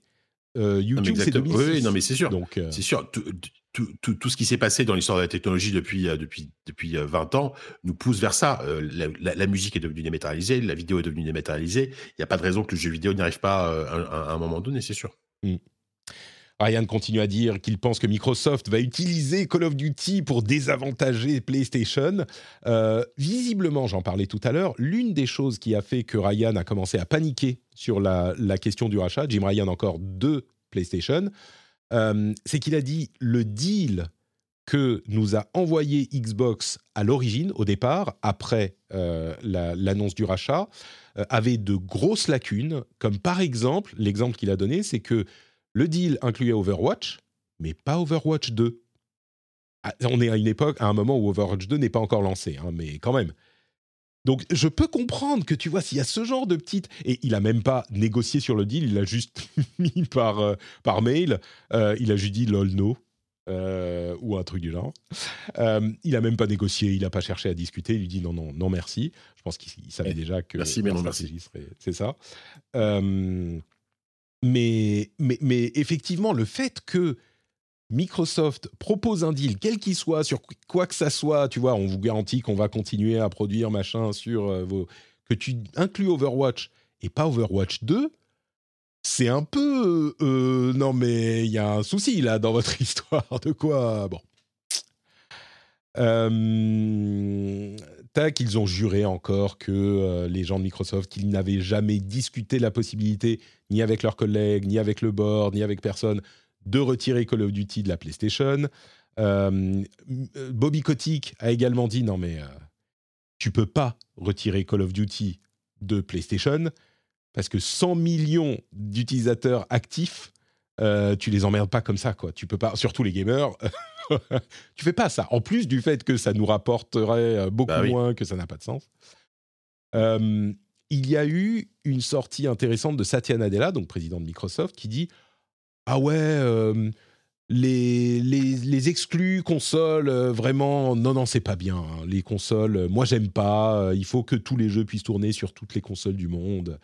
C'est marrant parce que à chaque fois qu'il y a ce genre de sortie, il y a tous les gens qui euh, sont mécontents des exclus, qui sortent du bois et qui disent ah bah ouais, les exclus, c'est dégueulasse. J'avais fait une vidéo euh, à ce propos sur ma chaîne YouTube quand je l'ai fait tourner pendant, six mois, sur ce que ça veut vraiment dire euh, les exclus consoles et l'absence d'exclus. Il y a beaucoup de gens qui pensent que si on n'a pas d'exclus consoles, ça veut dire que les jeux de qualité des exclus, de la qualité des exclus consoles, seraient partout. En fait, ce que ça veut dire, c'est que ces jeux-là, il serait nulle part. Il serait juste plus produit, quoi. Parce que les exclus consoles, il faut bien comprendre que, alors, si ça fait beaucoup d'argent, c'est très bien, et il y en a beaucoup qui font beaucoup d'argent, mais essentiellement, à la base, c'est pensé comme des arguments marketing. Les exclus consoles, c'est des jeux qui sont développés pour attirer les joueurs dans votre écosystème, et une fois qu'ils y sont, à chaque fois qu'ils dépensent de l'argent sur n'importe quel jeu, qu'il soit third party ou first party, enfin third party, eh ben vous récupérez 30%. Et c'est comme ça que vous faites votre argent dans les, euh, les écosystèmes euh, de, jeux vidéo, de consoles. Et si jamais on n'a plus d'exclus, si les exclus disparaissent, qu'est-ce que ça fait? Ça aplatit tout le marché et ça fait qu'il n'y a plus que des constructeurs de machines qui peuvent faire tourner tous les jeux. Et ça, on l'a déjà. Ça s'appelle le PC. Alors, il y, a peut-être il y aura peut-être des versions console, entre guillemets, des, des, PC, avec des interfaces particulières, mais je peux vous garantir que à peu près tout ça tournera sous Windows, ou une énorme partie tournera sous Windows. Qu'est-ce qu'il fait déjà, Satya Nadella? Ah oui, c'est le président de Microsoft, ok. Donc forcément, il a intérêt à ce que ce genre de futur euh, euh, se réalise. Bon, au-delà de ça, peut-être qu'il n'a pas pensé à ce point-là euh, vicieusement au truc. L'absence, la, disparition des exclus consoles, ça ne mène pas du tout au futur que pensent certains. Ça mène juste au fait que bah, tout le monde aura un PC. Voilà, basta. Et les jeux seront que des jeux, entre guillemets, multiplateformes, il n'y aura qu'une plateforme. Et donc, ça aplatit le truc. Et les jeux exclus, ils disparaissent. C'est pas qu'ils sont partout, c'est qu'ils disparaissent. T'es pas, pas d'accord? Ouais. Bah, non, non, c'est juste que j'étais en train d'imaginer Mario et Zelda sur, sur PC, mais là, du coup, euh, parce que là, là, on, oublie Nintendo dans l'affaire, tu vois. Euh, ah non, mais si les exclus consoles disparaissent, on vit dans un monde où il n'y a plus d'exclus. Tu vois, tous les jeux doivent sortir partout. Ne, ne serait-ce qu'avec Nintendo, ça n'arrivera jamais. Ah ben non, non, mais évidemment que ça n'arrivera pas. Mais je veux dire, sur le principe, euh, oui. Il y a parce que tu vois, une autre info qu'on a eue, c'est que Last of Us a un truc, euh, c'était marrant, je crois qu'on en parlait dans l'épisode de la semaine dernière. Euh, les, les, comment on dit, comment on dit, le redacting, le, fait de cacher certaines lignes et certaines infos d'un document, censuré quoi, là, censuré, voilà, a été mal fait chez Sony et donc on a eu des infos qu'on n'était pas censé avoir, comme le prix, le prix, le budget d'un jeu comme Last of Us Last of Us 2, il a coûté 220 millions de dollars. Euh, Forbidden West, Horizon Forbidden West 212, sans le, euh, sans le, marketing. Hein. Le marketing, c'est autant qu'on rajoute euh, par-dessus. 300 personnes, 200 personnes pour développer, de staff régulier, hein, pour Last of Us, 300 pour Horizon. Euh, ça, je peux vous garantir que des jeux comme ça, si t'as pas la promesse, alors ceux-là, il se trouve que c'est des succès et qui font de l'argent, mais si t'as pas la promesse d'attirer des gens sur ta plateforme, Sony va pas s'emmerder à faire euh, Last of Us, un jeu euh, solo, machin, Forbidden West, pareil. c'est, t'as pas besoin de t'emmerder à faire ça. Tu peux faire d'autres trucs qui vont. Si tu vises de, d'arroser autant de plateformes, enfin autant de joueurs que possible, si t'as pas besoin de faire un truc qui, sort du lot, euh, qui a une qualité irréprochable pour attirer des joueurs, bah tu fais pas la of Us, quoi. Tu fais euh, Call of Duty, Assassin's Creed, GTA. On parlait de GTA dans la chatroom tout à l'heure. Oui, GTA, c'est pas une exclue. Bon, déjà, c'est un jeu d'un autre monde. Hein. Il a plus de 10 ans. Euh, ouais, GTA, c'est à part, ouais. Mais, mais, mais tu t'emmerdes pas à faire ça, à mon avis. Je, je crois pas. D'ailleurs, il y a, y a, peu de gens qui font des jeux de cette ambition peu de développeurs qui font des jeux de cette ambition, de ce type-là aujourd'hui. C'est clair. Non, non. Bah, disons que des, jeux à 200, 200, 200 patates sans compter le marketing, effectivement, à, part les, Sony, enfin, à part le côté exclusivité, et puis GTA, parce que GTA, ok, c'est GTA et ça se vend, ça, ça, se vend, ça se vend pendant 10 ans, donc ils peuvent se permettre d'investir probablement autant. Mais il n'y a pas beaucoup d'équivalent mmh. non plus. Quoi. selon des documents également de, de, cette, de cette série, il semblerait que la, la série Call of Duty en 2021 ait rapporté sur PlayStation 1,5 milliard de dollars, sur PlayStation uniquement. Hein sur PlayStation. Imaginez que Sony, ils, veulent bien en prendre un tiers. Hein. Ils sont pas, oui, ça va. sont pas contre. 30% de ça, c'est oui, c'est important pour notre business quand même. On les comprend. Euh, bon, je crois qu'on arrive au bout des euh, documents. Euh, je vérifie qu'il y a. Le juge avait l'air de dire oui, mais du coup, toute cette histoire, c'est pour ce jeu de tir? Bah oui, oui, toute cette histoire, c'est pour ce jeu de tir qui rapporte 1,5 milliard en 2020. ça pour un jeu, un jeu de pampan, un jeu de pampan boum boum. Et puis, il y a un point qui, qui, a vraiment, qui, m'a fait... vous savez, moi, je suis toujours ouvert à, aux idées et je suis toujours prêt à me faire l'avocat du diable. Il y a un élément que la FTC a mis en avant qui m'a quand même fait penser, ah oui, là, ils ont, ils ont peut-être un, élément intéressant à avancer. L'une des choses qu'ils disent, c'est que ils parlent du cloud gaming et ils disent, si Microsoft possède Activision, du coup, ça veut dire que à terme, la situation qu'il est possible d'avoir, c'est que les euh, services par abonnement deviennent super importants et le marché devient un duopole entre le Game Pass et le PlayStation Plus.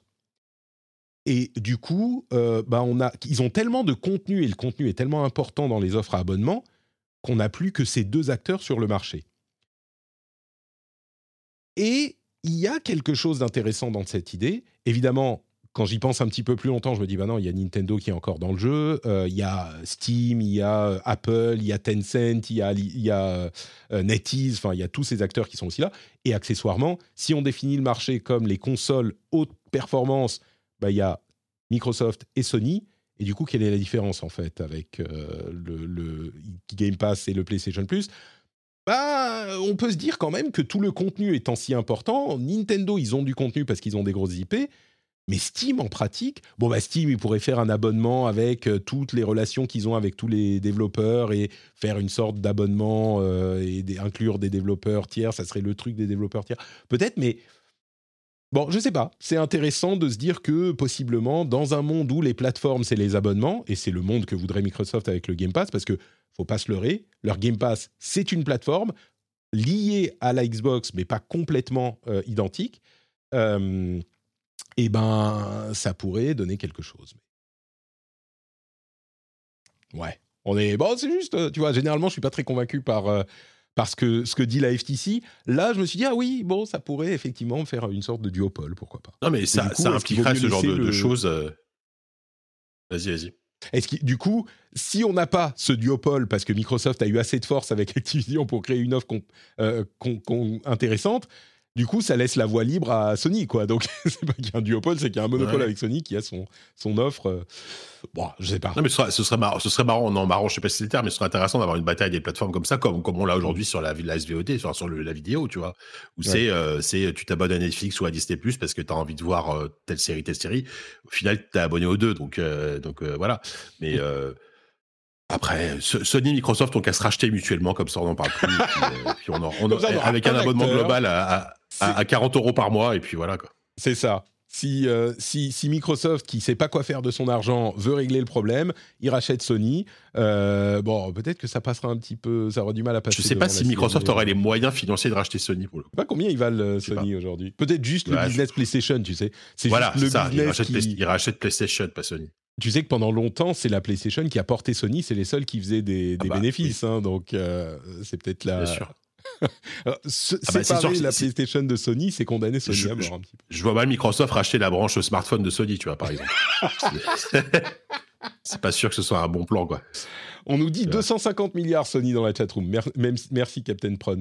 Euh, ah, peut-être. Alors, 250 milliards, je pense que Microsoft pourrait. Hein. S'il si, lâche 76 milliards juste pour, euh, pour Activision, ouais, ouais. je sais pas s'ils ont 250 bah, milliards dans les poches. C'est quand même, mais... quand même plus. Quoi. Ouais, ah, tu le finances. Hein. Tu vas voir un banquier, t'es Microsoft, tu mm. dis bon, j'amène 150 milliards, vous me financez les 100 milliards euh, qui restent. Ouais vous prenez euh, la, licence euh, Last of Us comme collatéral, ça se fait, ça se gère. Le problème, ça sera plutôt face à la FTC, tu vois. Là, il y aura peu de gens oui, pour voilà. dire non, ça sera pas du tout anti-compétitif. du tout, pas du tout. Bon, voilà pour l'essentiel des informations qu'on pouvait tirer de ce procès. Encore une fois, on pourrait avoir dans les heures qui viennent euh, une conséquence lourde pour euh, le rachat d'Activision Blizzard avec une décision de, continuer, de, l'acter ou d'abandonner de la part de Microsoft. Euh, le procès, le, résultat, le jugement devrait être sous scellé, mais il y a fort à parier qu'un journaliste se trouvera contacté par une source anonyme qui lui dira Eh, tu sais pas quoi Voilà ce qui s'est passé dans le procès. Jason Schreier au hasard. Par exemple. Non, lui, lui c'est généralement des trucs que les gens veulent pas euh, oui, c'est vrai. C'est plus les coulisses, les coulisses de, de l'industrie et des, studios, quoi. Les coulisses un peu sales. En tout cas, vous savez que si vous voulez soutenir le rendez-vous jeu, une chose à faire, c'est pas celle que vous pensez. La chose à faire, c'est de mettre des clés dans un bol. Qu'est-ce que ça veut dire mettre des clés dans un bol? Parce que si je vous dis allez vous abonner patreon.com/rdvjeux, vous allez oublier. Ce que vous n'oubliez pas, c'est de mettre vos clés dans vos bols. Et quand vous mettez vos clés dans vos bols, qu'est-ce qui se passe? Ça fait cling. Et quand ça fait cling, vous pensez à Patrick. Ça fait cling Patrick. Et là, vous vous dites Ah merde, il faut que j'y pense. Allez sur patreon.com slash rdvjeux. Donc mettez vos clés dans vos bols, bon sang. C'est pas dur.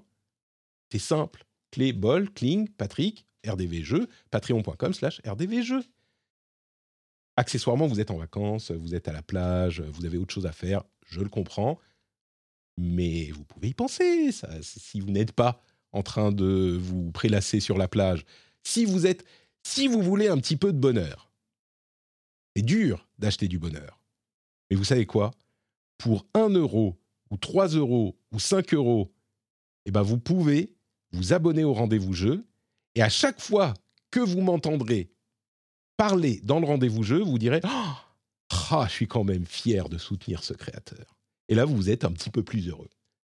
Donc, patreon.com slash rdvjeux. Merci à tous et à toutes. On passe au jeu auquel on a joué ces derniers temps.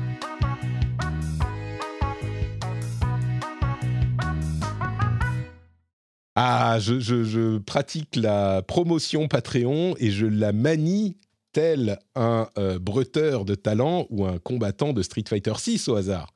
Tu vois, j'essaye de, placer. Je, ah, quel niveau de rank dans la promo euh, Patreon? Silver, gold, platine? Euh, on verra. Il faudrait un rank, euh, C'est quoi le rank le plus haut C'est platine, non? C'est master. C'est master. C'est master? Bon, tu, serais, tu serais master, Patrick. Ah, merci, merci. Millions of people have lost weight with personalized plans from Noom, like Evan, who can't stand salads and still lost 50 pounds.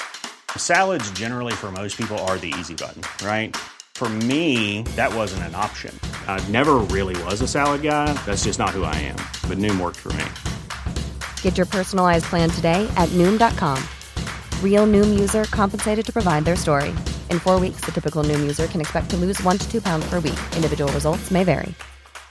I'm Sandra, and I'm just the professional your small business was looking for. But you didn't hire me because you didn't use LinkedIn jobs. LinkedIn has professionals you can't find anywhere else, including those who aren't actively looking for a new job but might be open to the perfect role, like me.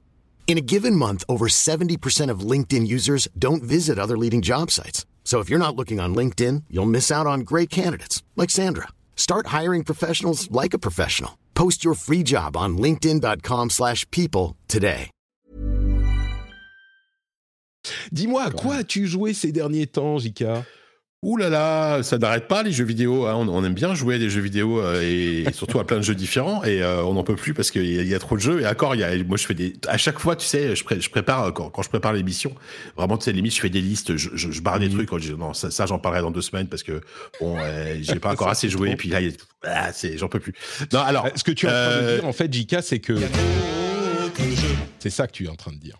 Ah oui, oui, oui, oui. Après, on va pas se plaindre, mais oui, c'est vrai que c'est quand même, c'est quand même une période, euh, on s'ennuie pas, quoi. Euh, alors, je joue à Final Fantasy XVI. Euh, hmm. Peut-être que ça te surprend, je ne sais pas. Mais euh, je suis, je suis dans actuellement. Je, allez, je suis, je suis peut-être. Alors, je, j'ai pas la prétention de dire que je l'ai fini. Je, suis peut-être à, un bon tiers du jeu, donc j'ai quand même hmm. quelques heures au compteur. écoute, c'est plutôt un, un, jeu que je que j'aime bien, plus que bien actuellement. Je passe un, vraiment un, super moment dessus. Euh, après, moi, j'ai une approche très, euh, très, euh, très profane de FF parce que bon, c'est, tu le sais sans doute, mais c'est une série que je connais assez mal de base. Moi, j'ai vraiment découvert, bah, typiquement, j'ai découvert FF7 il y, a, trois ans avec le remake, tu vois. Et justement, j'ai comme comme j'ai adoré le remake de, de Final Fantasy VII, voilà. du coup, j'ai commencé un peu à suivre, à suivre, à suivre le développement de FF16 et ce que j'en voyais me, plaisait bien. Euh, le, que ce soit le ton du, enfin, le ton du jeu, visuellement, le, en termes d'ambiance, etc., euh, le système de combat, je dis franchement, ça, me botte bien. Donc du coup, euh, du coup, je m'y suis mis. Et c'est vrai que c'est un jeu en fait qui est, bourré de qualité, en, notamment en termes de mise en scène. Alors, si on accroche à l'univers, si on accroche à l'histoire, parce que c'est un jeu qui est très bavard, c'est un jeu où tu vas poser la manette parfois pendant pendant 15 minutes à écouter à écouter des gens parler voilà, c'est évidemment l'héritage, l'influence de, de, bah, de, Game of Thrones, et il, est, il est évident. Et, euh, et, et ça, ça c'est vrai que si, si on n'est pas dans ce délire-là à la base, ça, ça passera pas.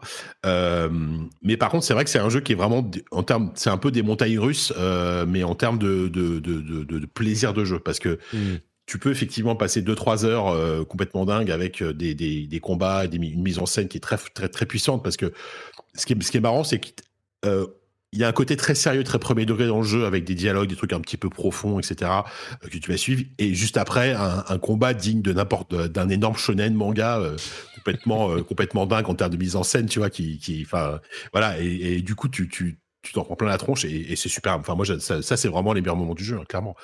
et puis derrière, tu vas avoir effectivement des moments des moments de te dire mais t'as l'impression d'être revenu sur un sur un jeu PS2 tu vois en termes de gameplay des trucs euh, des des FedEx euh, enfin voilà t'en as déjà parlé la semaine dernière ou non il y a deux semaines euh, quand quand le jeu est sorti mais ça a été évoqué typiquement les quêtes secondaires elles sont globalement assez nazes dans le jeu.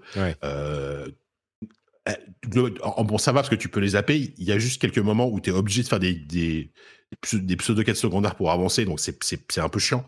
Euh, donc c'est un jeu qui est vraiment euh, qui a, qui a, des hauts, des bas, qui a des très très hauts, qui a des qui a des bas qui qui a des très très bas, je pas jusque là, mais qui a, qui a des moments un peu euh, voilà où ça retombe un peu.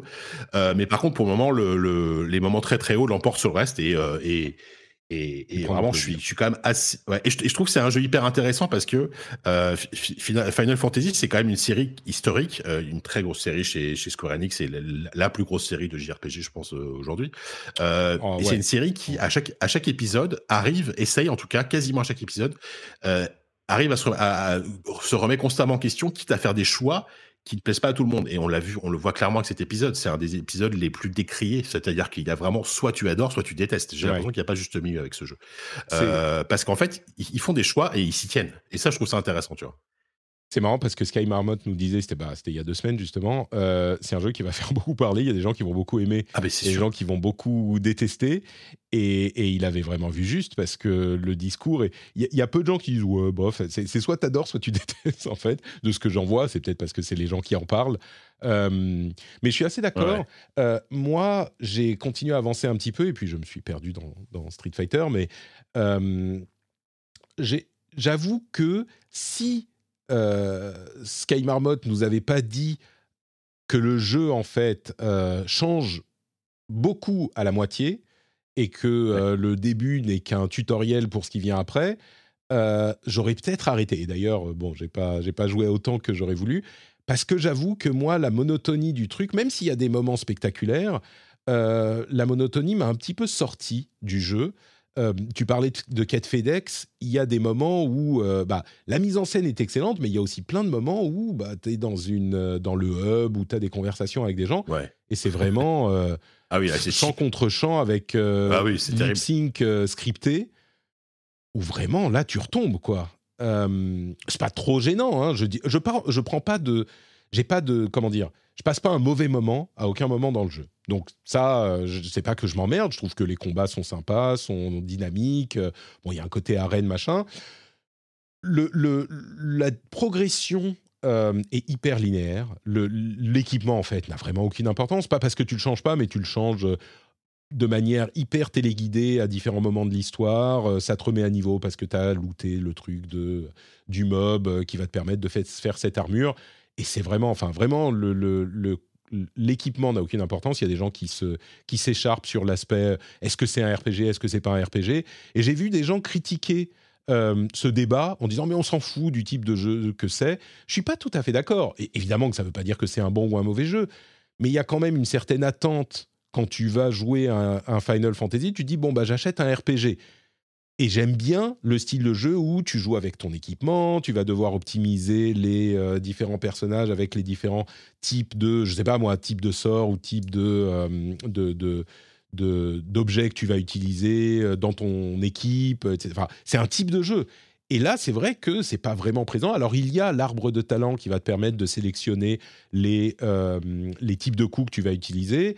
Ça, ça joue, mais c'est vraiment typique d'un jeu d'action. Donc, il faut comprendre et, accepter que dans ce jeu-là, il y a très très peu d'éléments RPG. C'est pas grave. Et, et, je suis pas en train de dire oh c'est pas un RPG donc c'est horrible machin. Mais mais je pense pas qu'il est illégitime de faire remarquer que bah oui c'est pas vraiment un, RPG dans le sens où on entend euh, RPG, c'est-à-dire gestion d'équipement machin. C'est pas le sens premier de RPG qui est jouer un rôle. Ça va toujours perturber qu'on assigne à, au type d'équipement le nom. Bref, il y a tout un historique pour ça, mais euh, mais donc c'est très très linéaire au niveau de l'équipement. Si votre kiff c'est d'optimiser l'équipement, alors là le jeu c'est carrément pas pour vous quoi.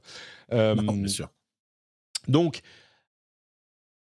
moi, je crois que là, j'ai encore envie de jouer. C'est problématique avec euh, les vacances des enfants parce que euh, bah, j'ai pas le, temps et je peux pas jouer à ce jeu. Alors clairement pas pendant qu'ils sont à côté. mais mais j'ai envie de continuer à jouer. Mais j'avoue que euh, ça m'a refroidi par rapport à la, démo que j'avais beaucoup beaucoup aimé. Là, c'était un petit peu monotone. Donc, euh, mais ce que ce qu'avait dit euh, Sky Marmot me donne de l'espoir et enfin de l'espoir. J'ai envie d'avancer pour voir ce qui se passe quoi. Et l'histoire est passionnante et le coup de le, type. Alors il y a un petit peu de manque de subtilité, mais mais l'univers type médiéval euh, héroïque, je sais plus comment ça s'appelle, à la euh, médiéval réaliste, héroïque fantasy, réaliste, fantasy réaliste. Ouais, dark fantasy ou Ouais. Je, trouve que ça marche. Euh, bon, donc à voir. Art fantasy peut-être. Hmm. Ouais, non, non, c'est, c'est, et comme je disais, enfin, voilà, c'est vrai que il faut, il faut savoir dans quoi on met les pieds. tu l'as dit, c'est pas un RPG. Enfin, c'est pas un RPG au sens traditionnel dans lequel on l'entend. Non, il y a, y a, et, dans le chat, il disait qu'il y a plus de RPG dans un God of War c'est probablement vrai, tu vois. Ah bah oui, en termes de mécanique pure, tu vois. De mécanique, de euh, type d'équipement, ouais, euh, ouais, complètement. Par contre, il y a quand même un esprit, euh, je trouve, bah, malgré tout, qui est respecté, tu vois, sur Final Fantasy, les personnages, l'histoire, tu vois, un truc un mm. peu avec un, avec un scope assez énorme. Et puis, évidemment, sans parler de la mise en scène des combats et des invocations, etc., qui sont, qui sont complètement dans, qui sont complètement Final Fantasy à ce niveau-là, quoi. À quoi d'autre as-tu joué? Alors, écoute, on va aller là, on va rentrer plus dans, un truc un peu plus euh, dans, mon, dans mon domaine, on va dire. Amnesia the Bunker, j'imagine Patrick que tu n'y as pas joué et tu n'y crois pas. Ah, je ne compte pas y jouer. voilà, bon, euh, bah, c'est dommage parce que c'est vachement bien. Ah, je devrais. aucun euh, doute là-dessus. C'est franchement, tu, tu sais, hein, moi j'adore les jeux d'horreur. Celui-là, ça faisait longtemps que j'avais pas eu autant de mal à avancer dans un jeu d'horreur. Pas parce que c'est nul, mais parce que ça fait ça fait flipper sa race. c'est terrible. En fait, c'est alors et, je trouve que je remets un peu dans le contexte. Amnesia, c'est le quatrième jeu donc euh, de la de la série Amnesia. Euh, c'est un jeu qui est développé par euh, par Frictional Game. Après Amnesia Dark Descent, Amnesia Machine for Pigs, bon c'était pas eux, mais bon voilà. Amnesia Rebirth il y a trois ans maintenant et The Bunker. The Bunker, c'est vraiment une, une une rupture assez forte par rapport aux précédents jeux, ou qui étaient des jeux d'horreur assez linéaires, basés sur l'histoire il y avait l'exploration, etc. Là, en fait, on est plus sur un truc euh, un peu bac à sable. Ils ont un concept de jeu assez intéressant. On est un, je, le pitch en, rapidement. On est un soldat euh, pendant la Première Guerre mondiale qui euh, se retrouve, on va dire, malgré lui, coincé dans un bunker. Tout le monde est mort. Euh, Il y a un éboulement qui l'empêche de sortir. Il doit trouver un moyen. Il, trouve, il, il doit trouver un moyen de sortir. Voilà. L'histoire, c'est Déjà, plus- rien que cette que description, tu, tu me fais hyper ventiler là. Voilà, c'est ça. Ça me stresse euh, rien voilà. On pense qu'il est seul, mais évidemment, il n'est pas tout à fait seul, puisque pourquoi tout le monde est mort? Parce qu'il y a une créature qui rôde, une créature qui a beaucoup trop de dents, pour être honnête. C'est voilà. Euh, et en fait, euh, pensez un peu à, à Alien Isolation en termes de gameplay, puisqu'on est sur un truc qui va mélanger euh, de l'exploration, de l'infiltration, avancer tout doucement pour éviter de, bah, de se faire attraper. Euh, Ça fait vachement Ce qui est penser génial, à c'est que comme euh, rien que les images et c'est. Ouais, c'est- Ouais, ouais, voilà, c'est c'est un petit peu. Enfin, en termes de gameplay, c'est quand même assez aspiré, pardon, de Alien. Et euh, ce qui est rigolo, c'est que tu dois éviter, évidemment, quand tu explores en fait le, manoir pour avancer, euh, le manoir, le bunker, pardon, euh, tu dois éviter de faire du bruit. Et par exemple, rapidement, quand euh, quand les lumières s'éteignent parce que tu as un générateur que tu dois alimenter, que, tu dois alimenter en essence, et si jamais la jauge se, vide pendant que tu es en train d'explorer, tu te retrouves dans le noir. Et à ce moment-là, ta, seule lampe, c'est une sorte de truc vraiment à l'ancienne que tu dois alimenter, une sorte de dynamo que tu dois, que tu dois alimenter en tirant. Évidemment, quand tu tires, ça fait du bruit. Donc, faire du bruit, ça veut dire attirer, attirer, le, le monstre. Donc, en fait, tu passes ton temps à savoir que, voilà, que- comment je m'en sors. Euh, par contre, il y a une progression qui est complètement euh, non linéaire. C'est ça qui est, qui est super bien. Euh, tu dois vraiment tout, est euh, tout est complètement organique. Tu dois vraiment regarder la carte, où est-ce que tu dois aller trouver des objets pour te démerder, etc. Et tu as souvent plusieurs façons. En fait, il y a, il y a un petit côté immersif sim. On va pas se mentir, c'est pas aussi précis et puissant que qu'un Prey ou, euh, ou un Dishonored, mais mais en tout cas, c'était la volonté du jeu. En fait, le jeu, en, fait, ce, ce concept-là est à la fois une qualité et un défaut. C'est-à-dire que à chaque fois, en fait, tu as, une sorte de safe room qui est le point de départ de ta base, euh, qui va te permettre en fait régulièrement d'aller, de partir en expédition pour trouver des objets, etc., pour t'en sortir. Euh, et régulièrement, tu vas revenir pour euh, mettre à jour, pour sauvegarder, etc., etc. Euh, ça a l'avantage de justement d'avoir un gameplay génial parce que tu t'empares vraiment des lieux, tu, tu apprends à les maîtriser, tu, euh, tu vraiment tu explores et tu finis par connaître ces lieux, être un peu plus à l'aise. Euh, L'inconvénient, c'est que du coup, ça crée une certaine répétitivité dans le gameplay, c'est-à-dire que régulièrement, y a, en fait, le, jeu est basé sur le principe d'aller-retour, en fait. Et il y a, presque un côté roguelite, c'est c'est assez marrant euh, dans, le jeu, alors que c'est pas un jeu rogue, hein, il y a, pas de génération aléatoire ou choses comme ça. Mais du coup, vraiment, c'est basé sur des runs, en fait. Tu, reviens constamment à ton point de départ, tu recommences, etc. Et à chaque fois, tu vas un peu plus loin. Euh, en termes d'ambiance, c'est mortel. Enfin, si on aime les jeux d'horreur, c'est vraiment très très réussi. Le sound design c'est est absolument terrifiant et c'est c'est même là vraiment que le jeu fait flipper parce que le moindre petit bruit, tout est spécialisé. Enfin, c'est c'est vraiment super bien fait. Euh, c'est pas très long, le jeu dure. euh, je pense 6-7 heures, un truc comme ça. Euh, et c'est suffisant pour te, pour, te, pour, pour te faire vraiment peur. Mais ce qui est marrant, c'est que c'est vraiment le, typiquement le genre de jeu d'horreur où euh, la peur vient pas finalement de, des apparitions que tu vas avoir. C'est pur. En fait, c'est la, la peur d'avoir peur en fait qui vraiment terrifie Mm. parce que tu sais pas ce qui va se passer. Au final, et- au final, le monstre, quand tu le vois, t'es presque soulagé en fait parce que tu, dis que bon, ok, je l'ai vu maintenant, je, l'ai- je vu une fois. Ok, je me suis fait défoncer, je recommence, c'est pas grave. Mais euh, vraiment la, peur vient de, de ouais de, de, de, de cette ambiance de, ce qui peut t'arriver dessus alors que c'est pas le cas. Il y, a, il y a des rats dans le jeu c'est les rats les plus horribles que j'ai vu j'ai vu dans un jeu vidéo. Ils sont terrifiants. Ils sont même plus terrifiants que le, que le monstre je trouve. Bon bref. Je sais que je, je sais que je te l'ai pas vendu mais euh, mais j'en ai parlé euh, j'espère avec euh, avec intérêt. Euh, Écoute. alors oui ah, argument intéressant le jeu est dans le Game Pass donc si Ah, vous pouvez le tenter. D'accord. vous pouvez le tenter C'est c'est du coup euh, un jeu. Est-ce que tu l'aurais acheté s'il n'était pas dans le Game Pass? Ah oui, moi, moi oui, parce que j'adore la série et que je, et que je l'attendais. J'attendais le jeu, Am- Am- Amnesia Rebirth qui est sorti il y a quelques années euh, et un jeu que j'ai adoré. Donc euh, non, non, je l'aurais, je l'aurais complètement acheté. Euh, mais Écoute, si vous tu connaissez as- pas la série, c'est c'est intéressant de découvrir comme ça. Est-ce qu'on peut, est qu'on peut le découvrir, la découvrir avec The Bunker?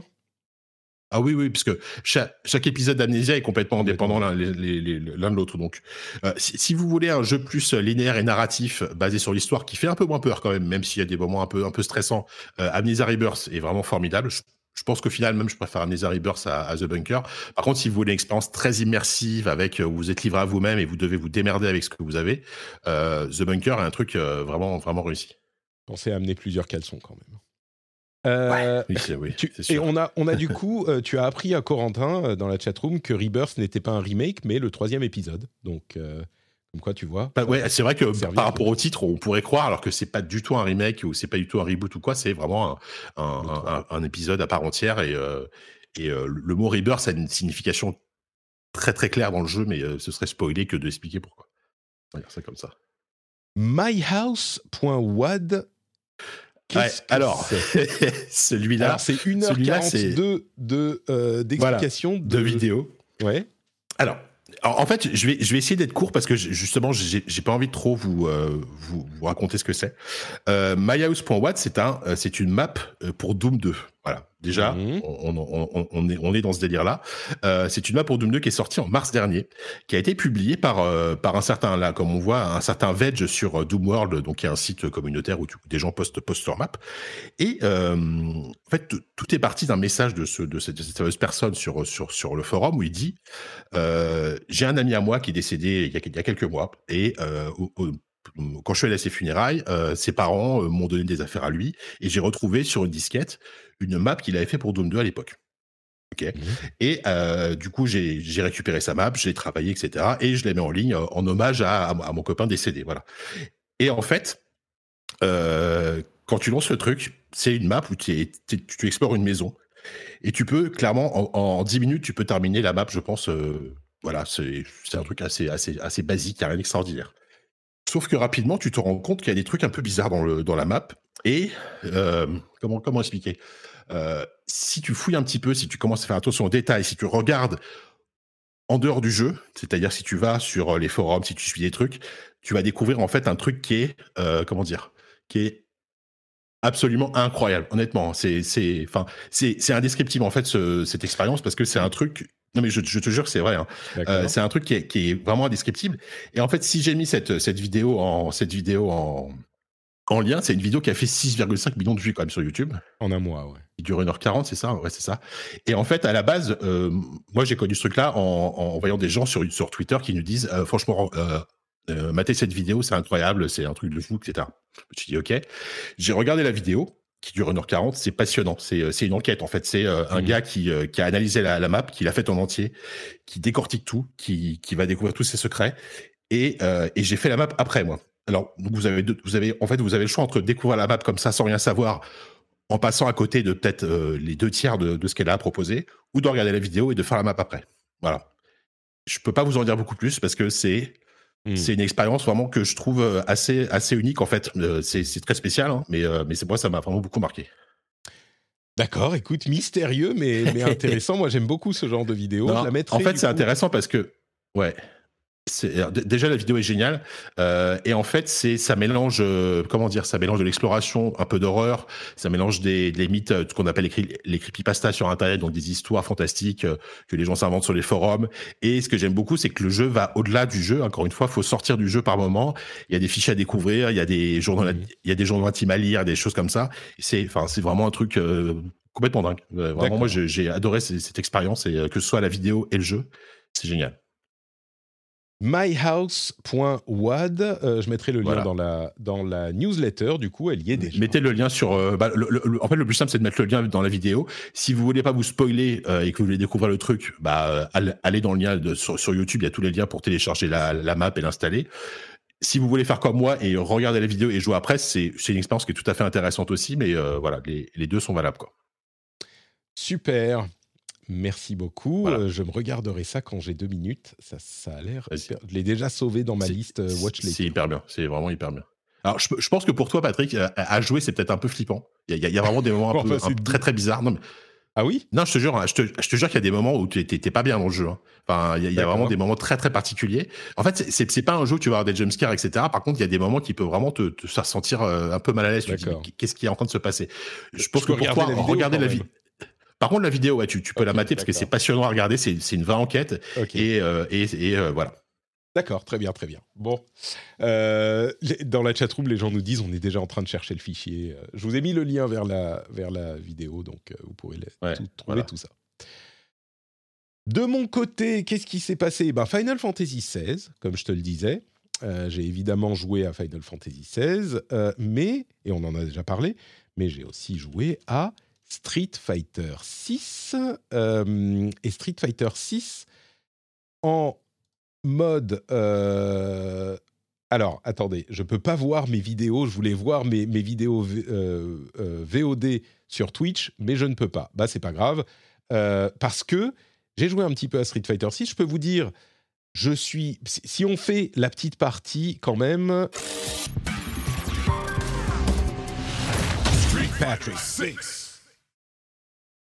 Et du coup, il y a deux parties en fait dont, euh, dont je vais vous parler. D'abord, ma progression Street Fighter, euh, Street Patrick 6, où je suis arrivé avec Manon. Jika, je te vois te mettre, euh, genre, le, te, te, te, remettre dans ton siège, genre, c'est bon, là, on est Oh parti pour une demi-heure où je vais dormir. euh. Je vais, je, vais, je vais discrètement aller me commander un McDo et puis. euh.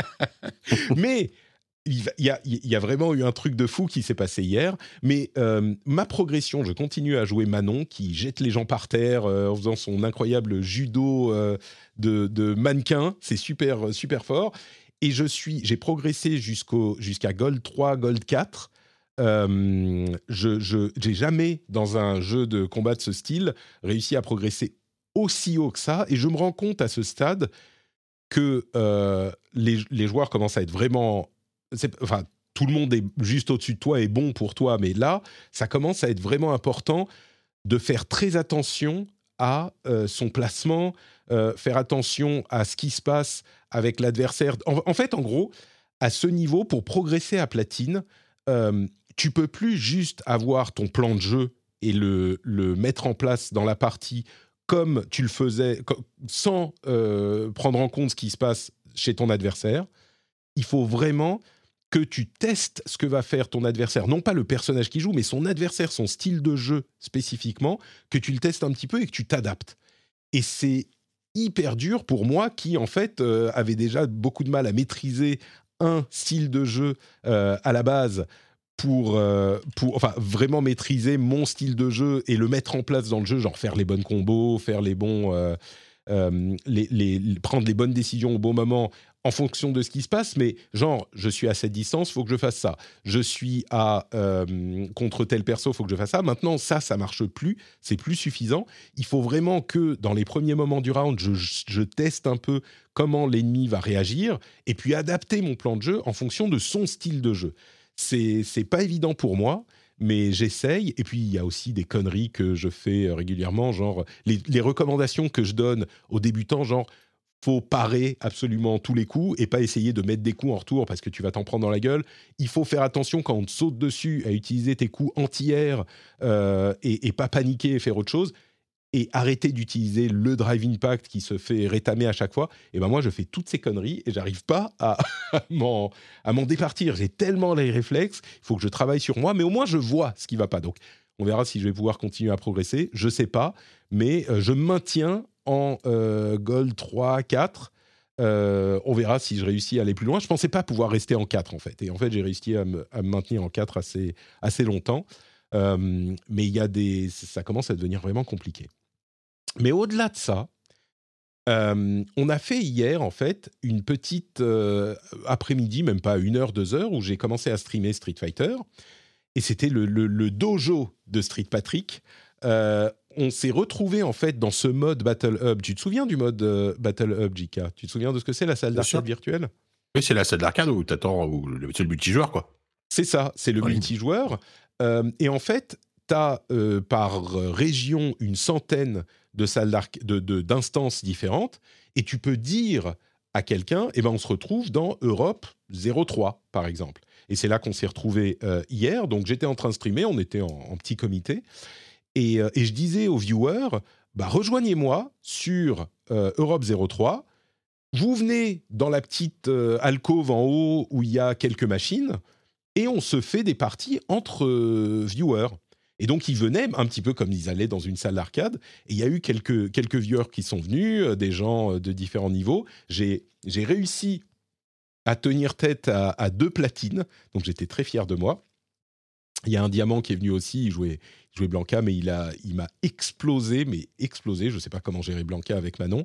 Et, et je lui ai pris un round, mais j'ai bien senti, et il l'a confirmé, qu'il jouait pas à fond, à fond. Et puis il me disait, ouais, on joue tranquille. Ça m'a énervé. Je lui ai dit, non, faut que tu ailles à fond. Tu me bats, tu me bats, c'est pas grave. Et, euh, mais il s'est passé un truc. Vraiment, un drama digne d'un film, film de Bruce Lee pendant cette session. En fait, c'était euh, On se retrouve en haut et il y avait l'un des membres du Discord qui est venu participer. Et vous- je vous en avais déjà parlé, c'était Juliane qui est l'un des membres du Discord, qui a débuté vraiment euh, Street Fighter avec Street Fighter 6 et qui joue en mode moderne et qui joue euh, Manon en plus, en l'occurrence, il a joué Manon, et à qui j'ai donné des conseils. Donc je suis un petit peu le sensei, tu vois, de, de Julian. Et il a réussi à monter. Euh, je lui ai donné des conseils, genre les conseils euh, vraiment hyper développés dont je vous parlais, hein, genre euh, faut parer les coups, euh, faut euh, taper les gens qui vous sautent dessus avec vos coups qui comptent les gens qui sautent dessus. Ces trucs vraiment compliqués, tu vois. Et il est venu et, et- et il, est, il a atteint le niveau Gold 1-2, je crois. Donc vraiment, c'est l'élève qui rattrape le maître. Et on se lance dans des parties. Et là, je me dis, mais il faut pas que je perde. Quoi. Je, suis, je joue au jeu de combat depuis 30 ans. Et lui, il a commencé euh, Street Fighter il y a un mois. C'est pas possible, je vais l'exploser. Et en fait, premier combat, je crois que c'est lui qui a gagné. Le drame, le drame. Il m'a, battu. Et vraiment, c'était euh, l'élève qui a rattrapé et dépassé le maître. On a continué un ou deux combats, trois combats. Euh, c'était relativement, relativement équilibré. Et après un combat que j'ai perdu, tout à coup, qui débarque dans, la, dans le bureau Qui débarque dans le studio?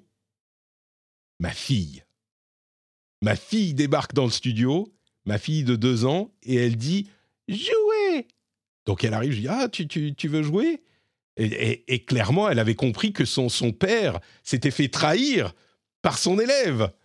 Et donc, beau. elle, a, elle, a, elle est venue sur mes genoux, je lui ai donné la manette, et elle a commencé à se battre Elle a Contre. éclaté tout le monde. mon ancien, mon ancien élève euh, qui était devenu plus fort que moi. Et incroyable, elle a réussi à utiliser un bouton sur lequel elle a appuyé sans discontinuer, avec beaucoup de courage. et incroyablement, euh, certainement pas parce qu'il l'a laissé gagner, il a réussi, elle a réussi à battre mon, mon ancien élève Oh là là. et à me venger. Et là, je peux dire que j'étais fier. je peux dire que j'étais fier. Elle était, elle était également, évidemment, hyper fière. Deux combats, hein. pas un, deux, ou deux rounds peut-être. Mais elle a réussi à le battre. Et, euh, étrangement, il a été donc complètement perturbé par euh, cette apparition et euh, il ne faisait qu'avancer vers l'avant. Il n'a pas trop donné de coups, donc. J'imagine que c'est la, la prestance de ma fille qui l'a trop impressionné. Tu vois, il y a aussi ça dans, le, Il dans les jeux de terrifié. combat. C'est les, Mm. voilà, il a été terrifié. Euh, donc, euh, donc voilà. Et, et après ça, bon, euh, évidemment, on a continué d'autres combats, mais, mais ma fille a réussi à me venger et je peux dire que, que j'étais fier d'elle. Donc, Je pense effectivement dans le chat, ils le disent, on, on- on tient le scénario de la saison 6 de Cobra Kai, là. Ça va être, s'ils veulent continuer. hein, Excellent. Cobra Kai d'ailleurs. ah ouais. Et donc, mais bon, voilà, donc c'était c'était super sympa, euh, c'était très cool de faire des matchs avec des. des... D'ailleurs, là, après l'émission, euh, on va peut-être faire un petit peu de, de Street Patrick euh, Dojo encore. euh, S'il y a des gens qui sont euh, en train de regarder, qui veulent participer, si vous avez Street Fighter 6, je vous dirai, on, on va dans le Tiens, Europe 2, Patrick, Europe 3, Europe 4. Dis-moi. j'ai une question, mam- J'ai une question maintenant que tu as quelques heures de jeu sur, sur Street 6. Mhm. Est-ce que ça va devenir ton épisode de Street préféré? Ah, je crois que ça l'est déjà. Parce que tu... Ça l'est déjà? Ah ouais. Disons que le seul qui pourrait être en compétition avec Street 6, euh, Mhm. ça serait Street 2, et il y a un énorme facteur nostalgie, premier du genre. Ah oui. Vois deux, c'est le. Mais, mais le jeu Street fondateur. 3, j'y ai pas beaucoup joué. Alpha, j'y ai beaucoup joué, mais non, il n'est pas aussi, enfin, aussi fun et bon que le 6. Euh, le 4 non plus, le 5 euh, clairement pas, même si je l'ai aimé aussi. Euh, non, non, mais le 6, il est, est vraiment de l'avis de tous les gens qui passent du temps dessus. C'est. Alors, dans un style spécifique de Street Fighter, de, de, de, jeu 2D, c'est pas euh, Dragon Ball, tu vois. Donc, si Ouais. ton kiff c'est Dragon Ball, les animés fighters, et que tu, tu y joues pour faire des gros Kamehameha, bon, clairement, ce jeu, c'est pas ça. Mais euh, je crois que pour beaucoup de gens, c'est possiblement le meilleur jeu de combat 2D euh, au Ouais, minimum de ces dernières années, et possiblement Ouais. euh, possible, dans, dans le top 3 de l'histoire, tu vois. Et, et Eh ben. admettons même que des gens viennent te dire euh, Street 3 Third Strike, c'est le meilleur jeu de combat 2D de tous les temps, ok, mais Third Strike, pour y jouer aujourd'hui, bah, c'est compliqué. Enfin, c'est pas compliqué, mais je veux dire, il n'y a pas la même communauté, il y a pas, c'est pas le jeu du moment. Donc, évidemment. le jeu auquel jouer aujourd'hui est tellement accessible avec le mode moderne. Euh, je te dis, le- le- les gens qui jouent, il y, y a des gens qui jouent en mode moderne, qui se dé- qui se débrouillent super bien et qui apprennent les fondamentaux, comme je le disais il y a quelques temps, parce que t'as pas à te concentrer sur les combos et sur les coups spéciaux. Ah, est-ce que je vais le rater quand il saute, machin, stress et tout Non, tu te concentres sur ton placement, sur ton positionnement, sur euh, et, et, il est incroyable, incroyable ce jeu. Euh, comme je disais, je crois la semaine dernière, euh, il y, a, y, a, y, a, une petite ombre gothique qui commence à se dessiner dessus de mon côté, tu vois. J'ai du mal à voir. Allez. Ah ouais, ouais, non, Allez. mais c'est. Ok. Bon. Donc, en même temps, clairement, je pense qu'à la fin de l'année, ce sera au moins le jeu sur lequel tu auras passé plus de temps. Ah bah oui, oui. Parce et, que, et tu sais, voilà. l'avantage par rapport à ça, par rapport au temps, je finis souvent, c'est un petit peu comme Overwatch, je finis souvent par y passer pas mal de temps, mais tu peux tout à fait te lancer une partie euh, pour 20 minutes, tu vois, tu lances Ouais. le jeu, tu, vas, tu dis je vais faire 2-3 matchs, tu peux aller faire du ranked, du ranked, j'aime pas dire ranked, mais c'est comme ça que tout le monde dit, Euh, tu peux faire du ranked et être vraiment à fond, mais tu peux aussi faire juste des parties en casual euh, sans euh, gros enjeux, ou même juste aller dans la salle d'arcade, dans le Battle Hub, et aller sur une borne. Et je suis tombé sur des masters qui m'ont explosé, je suis tombé sur des gens beaucoup moins bons que j'ai réussi à battre. Ou... Mais tu vois, tu vas dans une salle, tu vois sur qui tu tombes, tu papillonnes d'une borne à l'autre. C'est- il y a plusieurs niveaux de, d'engagement dans le jeu. Et si tu, tu veux sûr. jouer 20 minutes juste dans, aller dans la salle d'arcade et repartir, bah, tu peux tout à fait. C'est un truc que- que- Il y a aussi un facteur nostalgie là-dedans, c'est que moi, les salles d'arcade, tu vois, j'y ai passé énormément de temps, y compris au Japon. Euh, Mmh. Et donc ça, c'est un, c'est un sentiment super fun, quoi. Ah oui, c'est clair. Donc voilà, Street Fighter 6, Street Fighter Patrick 6 fini pour aujourd'hui. Et on termine avec les news qui restent. Alors il y a quoi? Euh, Encore des jeux décalés, me direz-vous Et non, pour le coup, un jeu avancé, je pense pour le bonheur de, de JK. Baldur's Mais Gate ça sort, quand je serai, ça sort quand je serai en vacances en Bretagne, c'est mort. Je peux, c'est quoi cette date de sortie pourrie? Bah, Ou alors, faudrait que j'emmène un, faudrait que j'emmène un PC, mais Bah voilà. Non mais je crois Ouais, que ouais. tu, je crois que tu as possiblement euh, à ta disposition un PC transportable euh, qui peut facilement être glissé dans un sac à dos. Qui... Alors, je vois, je vois de quoi tu parles, effectivement. Sauf que j'ai essayé, ça tourne bien, mais euh, ce genre de jeu sur un écran de 7 pouces, c'est Hmm. pas, c'est compliqué. Tu as la lecture, les caractères. Je Ah, pense que ça, ça va être compliqué de, de vraiment profiter de Baldur's Gate sur euh, sur une, sur une console portable, euh, que que ce soit, euh, Suffit d'avoir un écran. chez, voilà, Il suffit d'avoir un écran ouais, pour branché en un USB. écran externe. Oui, enfin d'accord, mais je, je- je- j'ai- là j'ai le regard de ma femme déjà qui, euh, que déjà qu'on va le charger, tu vois, avec les deux enfants. Si en plus je ramène un pas une c'est télé mort. Euh, Il y aura probablement une télé dans le, oui, Ah. là où on va. Oui, oui, c'est Ah, vrai. ah, Non, mais... Peut-être, peut-être. Bon, Bon, tu sais quoi Je vais, l'installer avant de, je l'installerai avant de partir, et puis on verra. D'accord. Euh, et donc, euh, oui, ce qu'on n'a pas dit, c'est que Baldur's Gate sort finalement début août plutôt que euh, fin août. Il a avancé de trois semaines sur PC. Il sortira une semaine plus tard sur PlayStation. Je pense qu'ils ont vu venir Starfield. Ils se sont dit, ouais, c'est chaud. la version PC est prête. la version PS5, on peut la décaler. Donc, sortons sur PC en début août et ça va mieux se passer que ça. Donc Ouais. voilà, Baldur's Gate arrive début août. Euh, tu pourras nous en parler quand tu reviens dans le rendez-vous jeu, je suis sûr. Euh, Overwatch, il y a enfin une mini-série animée Overwatch qui va arriver en juillet. Beaucoup de gens ont crié victoire. Euh, moi, je crains trois épisodes de 5 minutes. C'est mieux que rien, mais c'est pas la série Netflix qu'on aurait pu espérer. Voilà. Bon, entre c'est une parenthèses, mini-série, quoi. Ouais, ouais, enfin, tu vois, c'est, c'est, c'est- on va pas avoir euh, six épisodes de 20 Est-ce qu'on minutes, sait qui, euh, est-ce qu'on sait qui est derrière euh, le studio C'est produit par qui On sait pas trop. Je ne crois pas, non.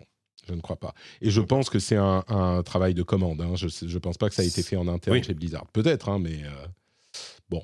Ah ben, ça commence dans 4 heures, figure-toi. Donc ça arrive là tout de suite. Ah bah le, voilà. le premier cours.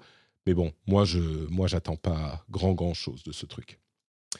Euh, on parlait de Final Fantasy VI. Il s'en est vendu 3 millions en quoi Une semaine? C'est ça? Je crois que c'était en une semaine. Non, non, 3 je crois que c'est le premier week-end. Hein, c'est Ah, c'est le premier week-end carrément, d'accord. Oui, oui, c'est le premier week-end. 3 millions, ça va. Hein Euh, Sony a, a chopé un, une bonne excuse. Mais euh, alors là, je dis ça de tête, hein, mais c'est pas le meilleur départ par rapport à FF. Je crois qu'FF7 Remake avait fait mieux au lancement, par exemple. Mais bon, ça reste quand même des très bons chiffres. Oui, ça va. 3 millions, on a vu pire.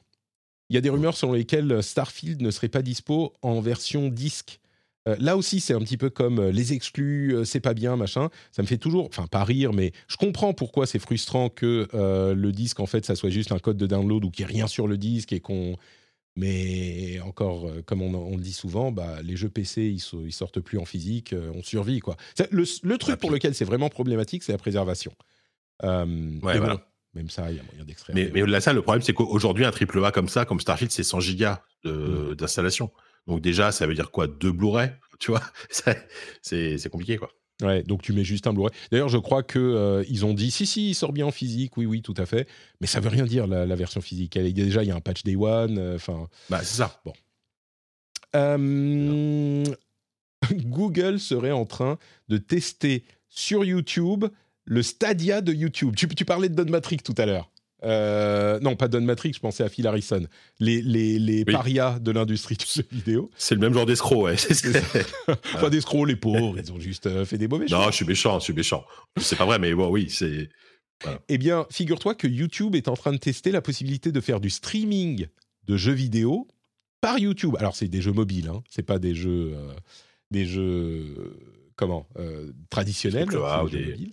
Mais euh, bah, c'est quand même euh, un petit peu étrange de voir ressortir du streaming de chez Google. Je me demande s'ils n'ont pas développé ça de leur côté sans parler à Stadia parce que c'est dysfonctionnel chez eux. Bon, on verra ça. Quoi d'autre euh, Alors, tu parlais de Letter to the Future. Mm. Malheureusement, le jeu ne s'est pas assez bien vendu du tout. et le studio Scavengers est contraint de licencier une, euh, une, bonne partie de ses employés. Euh, c'est malheureux parce que Letter to the Future, c'est vraiment un jeu. Ils ont vendu quoi? 60 000 copies, je crois. je sais plus. On avait un chiffre, mais je ne le retrouve plus. Oui, c'est ça, 60 000 copies selon les informations de, de Gotoz. et ça n'a pas suffi à, à, à, à, les faire rentrer dans leurs frais. c'est malheureux, évidemment.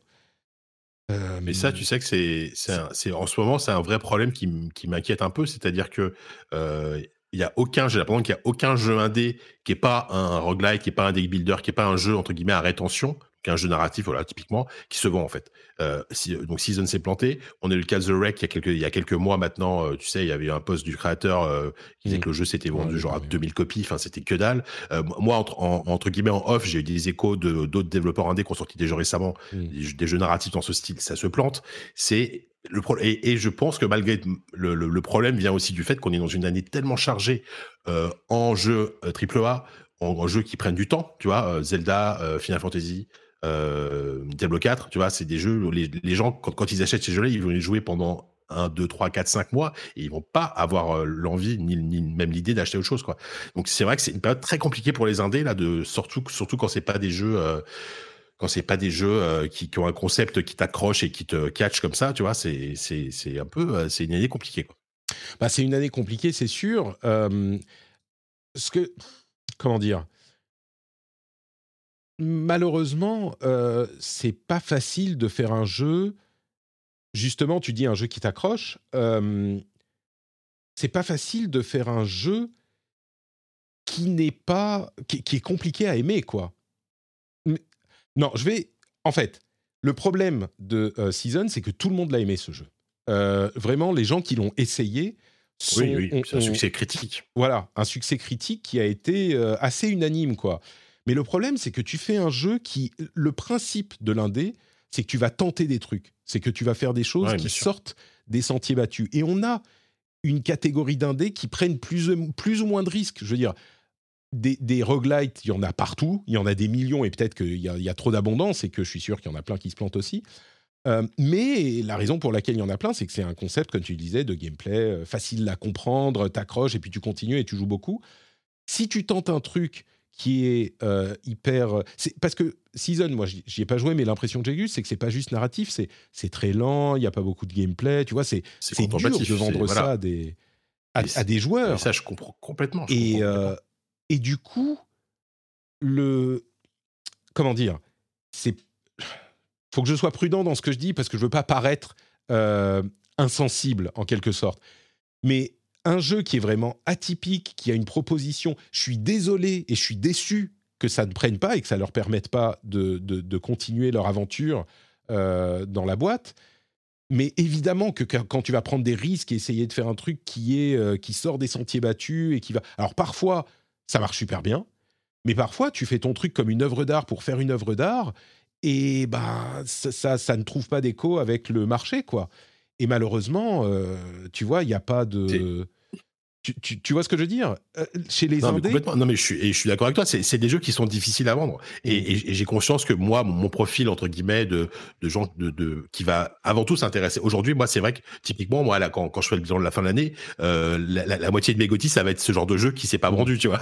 Ouais, et, euh, et mais, mais j'ai bien conscience que je suis, je suis une exception, tu vois, dans, dans, dans, dans le public. Enfin, voilà. Mais donc, et c'est des jeux qui sont super difficiles à vendre. Et ça, ça c'est clair. Et encore, Season, tu vois, il avait quand même une réalisation, un, un, truc, tu vois le trailer, tu dis, ah, c'est joli, ça a de la gueule et tout. Après, est-ce que tu vas dépenser tes 15 euros pour y jouer, c'est autre chose, mais voilà. Season, c'est 60 000 copies, comme tu le disais. The Rex, c'est 2000, quoi. Donc, euh, déjà, là, il y a 2000. Euh, ouais, t'imagines la différence. Alors, euh, The Wreck a coûté infiniment moins cher que Season mm. parce qu'ils étaient, ils étaient pas beaucoup à le développer. Mais, mais ouais, c'est. Et alors que ce qui est, ce qui est, ce qui est encore plus dommage, et je suis ma réflexion là, c'est qu'un jeu comme The Wreck Season est un jeu qui peut donner aussi envie à des gens qui connaissent pas le jeu vidéo de découvrir le jeu vidéo, parce que parce que c'est des choses qui sont très simples à prendre en main, qui vont raconter une histoire très cool, euh, qui vont, qui peuvent t'accrocher ou pas d'ailleurs, mais c'est comme quand tu mates un film euh, à la télé, tu vois. Et c'est des jeux qui pourrait, qui devrait toucher un public beaucoup plus large que, euh, que le public de base du, du, du, jeu vidéo qui va acheter Diablo 4 euh, euh, et, et, Street Fighter 6, tu vois. Faut, faut avouer que, bah, comme tu le disais, cette année, c'est chaud. Quoi. Bah ouais, c'est ça aussi. c'est ça. Mais, et, ça va être comme ça jusqu'à la fin de l'année, donc c'est compliqué. Le, le, principe du AAA, c'est que tu investis des sommes tellement importantes qu'il faut que tu fasses un truc sûr il faut que tu fasses des, euh, des concepts dont tu sais que ça va plaire, tu sais que ça, va, ça a plus de chances de se vendre. Donc forcément, après, quand tu vas faire un, un, jeu, quand tu veux faire un jeu en indé, c'est pour faire d'autres choses. Et les enjeux financiers sont moins importants, donc tu peux tenter des choses. Mais quand tu as quelqu'un qui va venir mettre, euh, je sais pas, 10, 20, 30, 50 millions sur la table, tu lui expliques ce que tu vas faire de son argent, euh, évidemment, il va falloir euh, tabler sur un coup, un coup sûr. Quoi. C'est normal que les AAA sortent pas de ces, de ces sentiers battus. Et c'est pour ça que les indés existent et sont intéressants. Mais comme quand tu mets beaucoup d'argent, tu veux un truc qui fait un coup sûr, les indés font des trucs qui sont pas des coups sûrs. Et quand tu fais pas un coup mmh. sûr, bah, parfois tu te plantes. Quoi. Donc euh, là où, bah, comme je disais, c'est triste parce que Season et, avait vraiment super bonne presse, bah, il y a une autre mésaventure qui est euh, le, le, le, jeu The Lord of the Rings Gollum. C'est quoi C'est Dédalic Je sais plus. Ça s'appelle Dédalic. C'est ça. Euh, c'est ça. Dédalic. Bah, il ferme simplement parce que le jeu s'est tellement mal vendu que ça les a mis dans la merde, etc. Euh, sur Lord of the Rings, tu vois, sur Gollum spécifiquement, bon bah c'est moins surprenant quoi. Tout le monde là pour le coup était unanime sur la, la, mauvaise qualité. C'était une catastrophe industrielle ce jeu, mais et je pense qu'il y, a eu beaucoup de, il, y a, il, doit y avoir des coulisses qui sont très très complexes, mais notamment la relation avec l'éditeur et tout. On sait, ne sait pas ce qui s'est passé, mais il y a eu un gros problème. Il y a eu un gros problème de développement. Disons que dans les deux cas, et euh, d'ailleurs dans le cas de Niantic également, qui licencie 230 employés, Niantic, c'est ceux qui ont fait Pokémon Go. Et là aussi, euh, ils ont essayé de répliquer le succès de Pokémon Go, jamais réussi. Pourtant avec des grosses licences, hein. euh, et ça a jamais réussi. Ils ont tout essayé, et aucun jeu n'a pris. Donc, bah oui, à un moment, forcément, il y a une... même si Pokémon Go continue à faire énormément d'argent, à un moment, ça, ça, a des conséquences. Euh, bah, ce qu'on qu'on retiendra de tout ça, c'est que euh, on espère que les employés seront bien traités, quoi, parce que ça, s'il y a une chose qui est euh, inaliénable, c'est que c'est jamais marrant de perdre son boulot. Donc, pour tous ces développeurs, on espère qu'ils s'en sortiront. Meta annonce le MetaQuest Plus, un abonnement à 60 euh, euros par an avec des jeux inclus. Bon, bah écoute, Jika, c'est bon, tu vas pouvoir ressortir ton MetaQuest. Euh, ouais. il y a. Non, mais euh, voilà, il n'y a, a, pas grand chose dans l'offre, donc c'est un peu, un peu, un peu décevant. Il y a un mode hardcore des realms, ah, enfin des royaumes hardcore pour World of Warcraft classique, où si tu meurs, tu meurs. C'est une reproduction du mode, comment s'appelait Iron Man Challenge Euh, ou si tu meurs, tu Ouais, meurs. Roadman ou le, bah, le mode hardcore de Diablo, quoi, tout simplement. Ouais, ouais, ouais. Sauf que c'est, enfin, il, faut- il y a des gens qui faisaient déjà ça d'en haut. Euh, Il y a un jeu qui a été présenté qui s'appelle, euh, comment il s'appelle, Le projet Loki, avec des développeurs de plein d'anciens, de plein d'anciens studios. On a League of Legends, machin. Enfin bref, c'est un peu un battle right. C'est genre un MOBA où t'as que des combats. T'as pas de, de, de phase de, de- où tu vas tuer du creep ou du laning ou etc. T'as que des combats dans ces deux équipes et tu fais des combats en mode MOBA. Euh, why not? Ça a l'air un peu stressant quand même. Mais je le, je le note parce que c'est un concept qui m'a toujours intrigué. Et je me dis, le truc qui est vraiment fun dans les MOBA, c'est les combats. Enfin, non, les, les- c'est bien d'avoir des phases de laning où t'es pas euh, stressé sur ta chaise. Mais du coup, tu fais des petits combats, là, Overwatch, pendant euh, 10 mi- 5 minutes par partie, why not? Il y a un petit peu d'exploration aussi, donc c'est peut-être pas forcément uniquement que des combats. Mais bref. Ça s'appelle Project Loki. Et puis, je crois qu'on va s'arrêter là parce qu'on a déjà fait beaucoup, beaucoup de sujets. Juste pour dire que il y a au mois de juillet, euh, comment il s'appelle? Exoprimal qui arrive, qui est à mon avis le plus gros jeu de juillet, le jeu de Capcom où il pleut des dinosaures. Donc, Ah, je l'avais euh, oublié celui-là, tu vois. ouais, 14 juillet, je crois. Ouais? Oh là là. Bon, bah. Exactement. Non, en vrai, lui, pour le coup, la hype est pas très élevée sur celui-là, mais c'est un jeu Capcom, donc je le surveille toujours, tu vois. Les jeux Mhm. Capcom, j'aime bien, donc. euh, donc, C'est ça. Il y avait un autre truc que je voulais dire, mais je sais plus ce que je voulais dire, donc c'est pas grave. Euh, oui, Valve. Tu parles pas de l'arrivée de, de Shinobi sur euh, le Nintendo Switch Online Putain, Franchement, je suis déçu. Quoi. Mais vas-y, je te laisse. Non, non, c'est juste que c'est des jeux que j'aime bien, mais enfin, je dis ça, mais le- euh, Landstalker et Soleil, c'est- tu sais que c'est des, c'est des sortes de, c'est des RPG Zelda-like qui ont très bonne presse sur Mega Drive que j'ai jamais fait. Je me suis dit que c'est peut-être l'occasion de. Donc tu vas t'abonner au Nintendo Switch Online Plus. Ah, mais je suis déjà abonné, je suis déjà abonné. euh. Ah, t'es abonné au plus? Enfin, quand il Ah, moi, je suis abonné au plus. Moi, je suis un pigeon, mais là, sur le rétro, c'est, un- je suis, je suis une catastrophe. Et actuellement, c'est, actuellement, c'est plus mon fils qui, qui, qui, qui joue que moi. C'est-à-dire que, euh, en fait, régulièrement, il, il, il prend la Switch et je le vois en train d'essayer des jeux genre euh, Shinobi, Kirby, mais des jeux, des jeux, des jeux 16 bits, tu vois. Et je trouve ça trop bien, tu vois. Il, il, il essaye plein de jeux, plein de vieux jeux comme ça, mais sans, sans que je lui dise, tu vois. Il est, Ouais, il est ouais. curieux, c'est bien. Il faut que je monte tout ça à mon fils aussi. C'est... Ah ouais. tu, tu le laisses jouer combien de temps par, euh, par combien de temps? Euh, ah, franchement, franchement, je, je, je vais être honnête, j'ai pas de règle. Mm. Euh, après, il est assez responsable, c'est-à-dire ah, régulièrement, il arrête de lui-même, mais elle est, euh, ouais. le, le- je pense que le grand max que- que- qu'il ait fait, c'est une heure d'affilée, tu vois, ce qui est déjà pas mal. Mais après, et après, ça dépend à quoi il joue. Par exemple, la dernière fois, je l'ai laissé jouer à Street of Rage. Bon, c'est parce que c'est pixelisé, c'est rigolo, tu vois, et, et ça, il s'est éclaté, quoi. Par contre, après, Mm. un peu- après, il était un peu excité, donc je l'ai mis sur Yoshi, euh, Yoshi Crafted World. il, a, il était un peu plus zen, tu vois. C'était a- l'équivalent d'un Tranxen euh, Ouais. dans le jeu vidéo, quoi. On me demande, il a quel âge? Bon. C'est 5 ans? Il a 7 ans, il a 7 ans. 7 ans? Ah oui, d'accord, oui, il est bien Ouais. plus âgé. Oh là là, Oui, il est, un peu, il est un peu plus grand. Le, ouais. le mien a Ouais. 5 ans, si je le laisse, il s'arrête jamais. hein. Là, il est sur Splatoon en ce moment, mais il est à fond, à fond, à fond, à fond. Il achète des Ouais. armes, il essaye des trucs, machin. Donc, euh, C'est cool. il faudrait que, je le, que je le mette sur, euh, sur les bons vieux Mario. J'ai essayé Sur lui- Street of Rage. je lui ai- je l'ai fait jouer à Street Fighter un petit peu. Il a bien aimé aussi. Bah oui. Mais par contre, Ah, je, m'inquiétais un petit peu. C'est pas pixelisé Street Fighter, donc euh, bon. Mode Non, puis ça va, c'est entre guillemets de la violence cartoon, donc moi, enfin moi ça me, Mm. Voilà, ça me dérange pas qu'ils jouent à ça parce que parce que Ouais, ouais. que c'est pas pour de vrai, tu vois. Il y a vraiment un côté euh, où t'es un peu détaché de ça, quoi. Ouais, Street Fighter, tu veux dire Euh, Street, Street Oui, of oui, Rage. oui. Oui, Street of Rage, voilà, c'est Ouais. Street Fighter, je suis un peu encore, euh, tu vois, à 7 ans, ça ira. Mais euh, Ouais, peut-être. bon, en même temps, euh, j'aimerais bien que- qu'il puisse me servir de, de, de- de partenaire d'entraînement, tu vois. euh, mais bon, on, on attendra un petit peu. Merci Jika d'avoir partagé ce moment avec moi pour le dernier Plaisir. épisode de la saison de mon côté. Mais comme je le disais, ça n'est pas le break estival, euh, puisque toi, tu reviens la semaine prochaine déjà, et il y aura d'autres épisodes spéciaux. En vrai. attendant, où peut-on te retrouver, Jika Yes. Euh, bah écoute sur euh, sur le podcast ZQSD toujours euh, podcast de jeux vidéo. On est on est on essaie d'être régulier là. euh, De dernier numéro en date. On encore on a passé un super moment puisqu'on a reçu Quentin qui est le réalisateur de, du jeu Décarnation, qui est un jeu donc un jeu d'horreur en pixel art psychologique narratif indépendant. Donc est-ce qu'il s'est bien vendu ou pas? Je, ne sais pas. mais mais on a parlé avec lui de beaucoup pendant une heure et demie. C'était super. On a parlé du Summer Game Fest. On a parlé de Zelda aussi. On a fait on a, fait une petite critique de Zelda. Et en plus, récemment, on a sorti un, petit hors-série avec Kevin, avec Diz. On parle pendant une heure de Final Fantasy XVI parce que lui, c'est un, gros spécialiste de la série, donc il a un avis vachement intéressant sur le jeu. Donc, si vous voulez un peu plus d'avis de Final, de, Fantasy XVI, allez écouter le, le dernier hors-série ZQSD qu'on a sorti. Super ZQSD et le lien vers ton compte Twitter seront dans les notes, enfin sera dans les notes de l'émission. Pour ma part, note Patrick un petit peu partout. Vous avez le lien vers le Discord où on peut euh, discuter. Vous avez le lien vers le Twitch. Euh, bon, bah là, on est en break pendant quelques semaines. Euh, vous pouvez revoir les vidéos, les VOD sur le, sur le YouTube, sur le YouTube, sur l'internet du YouTube, et surtout note Patrick un petit peu partout. Et le Patreon, patreon.com/slash rdvjeux. N'oubliez pas le bol, n'oubliez pas les clés. Et on se retrouve. Alors, en différé dans pas très longtemps et puis en live dans quelques semaines. Je suis sûr qu'on aura encore beaucoup de choses à dire, mais dès la semaine prochaine, JK est là pour animer l'émission. Je te file les clés. Hop, voilà, tiens.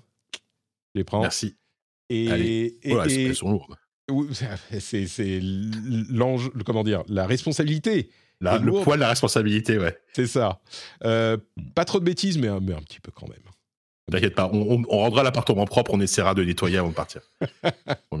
merci Jika, merci à tous, à très très vite. Ciao ciao.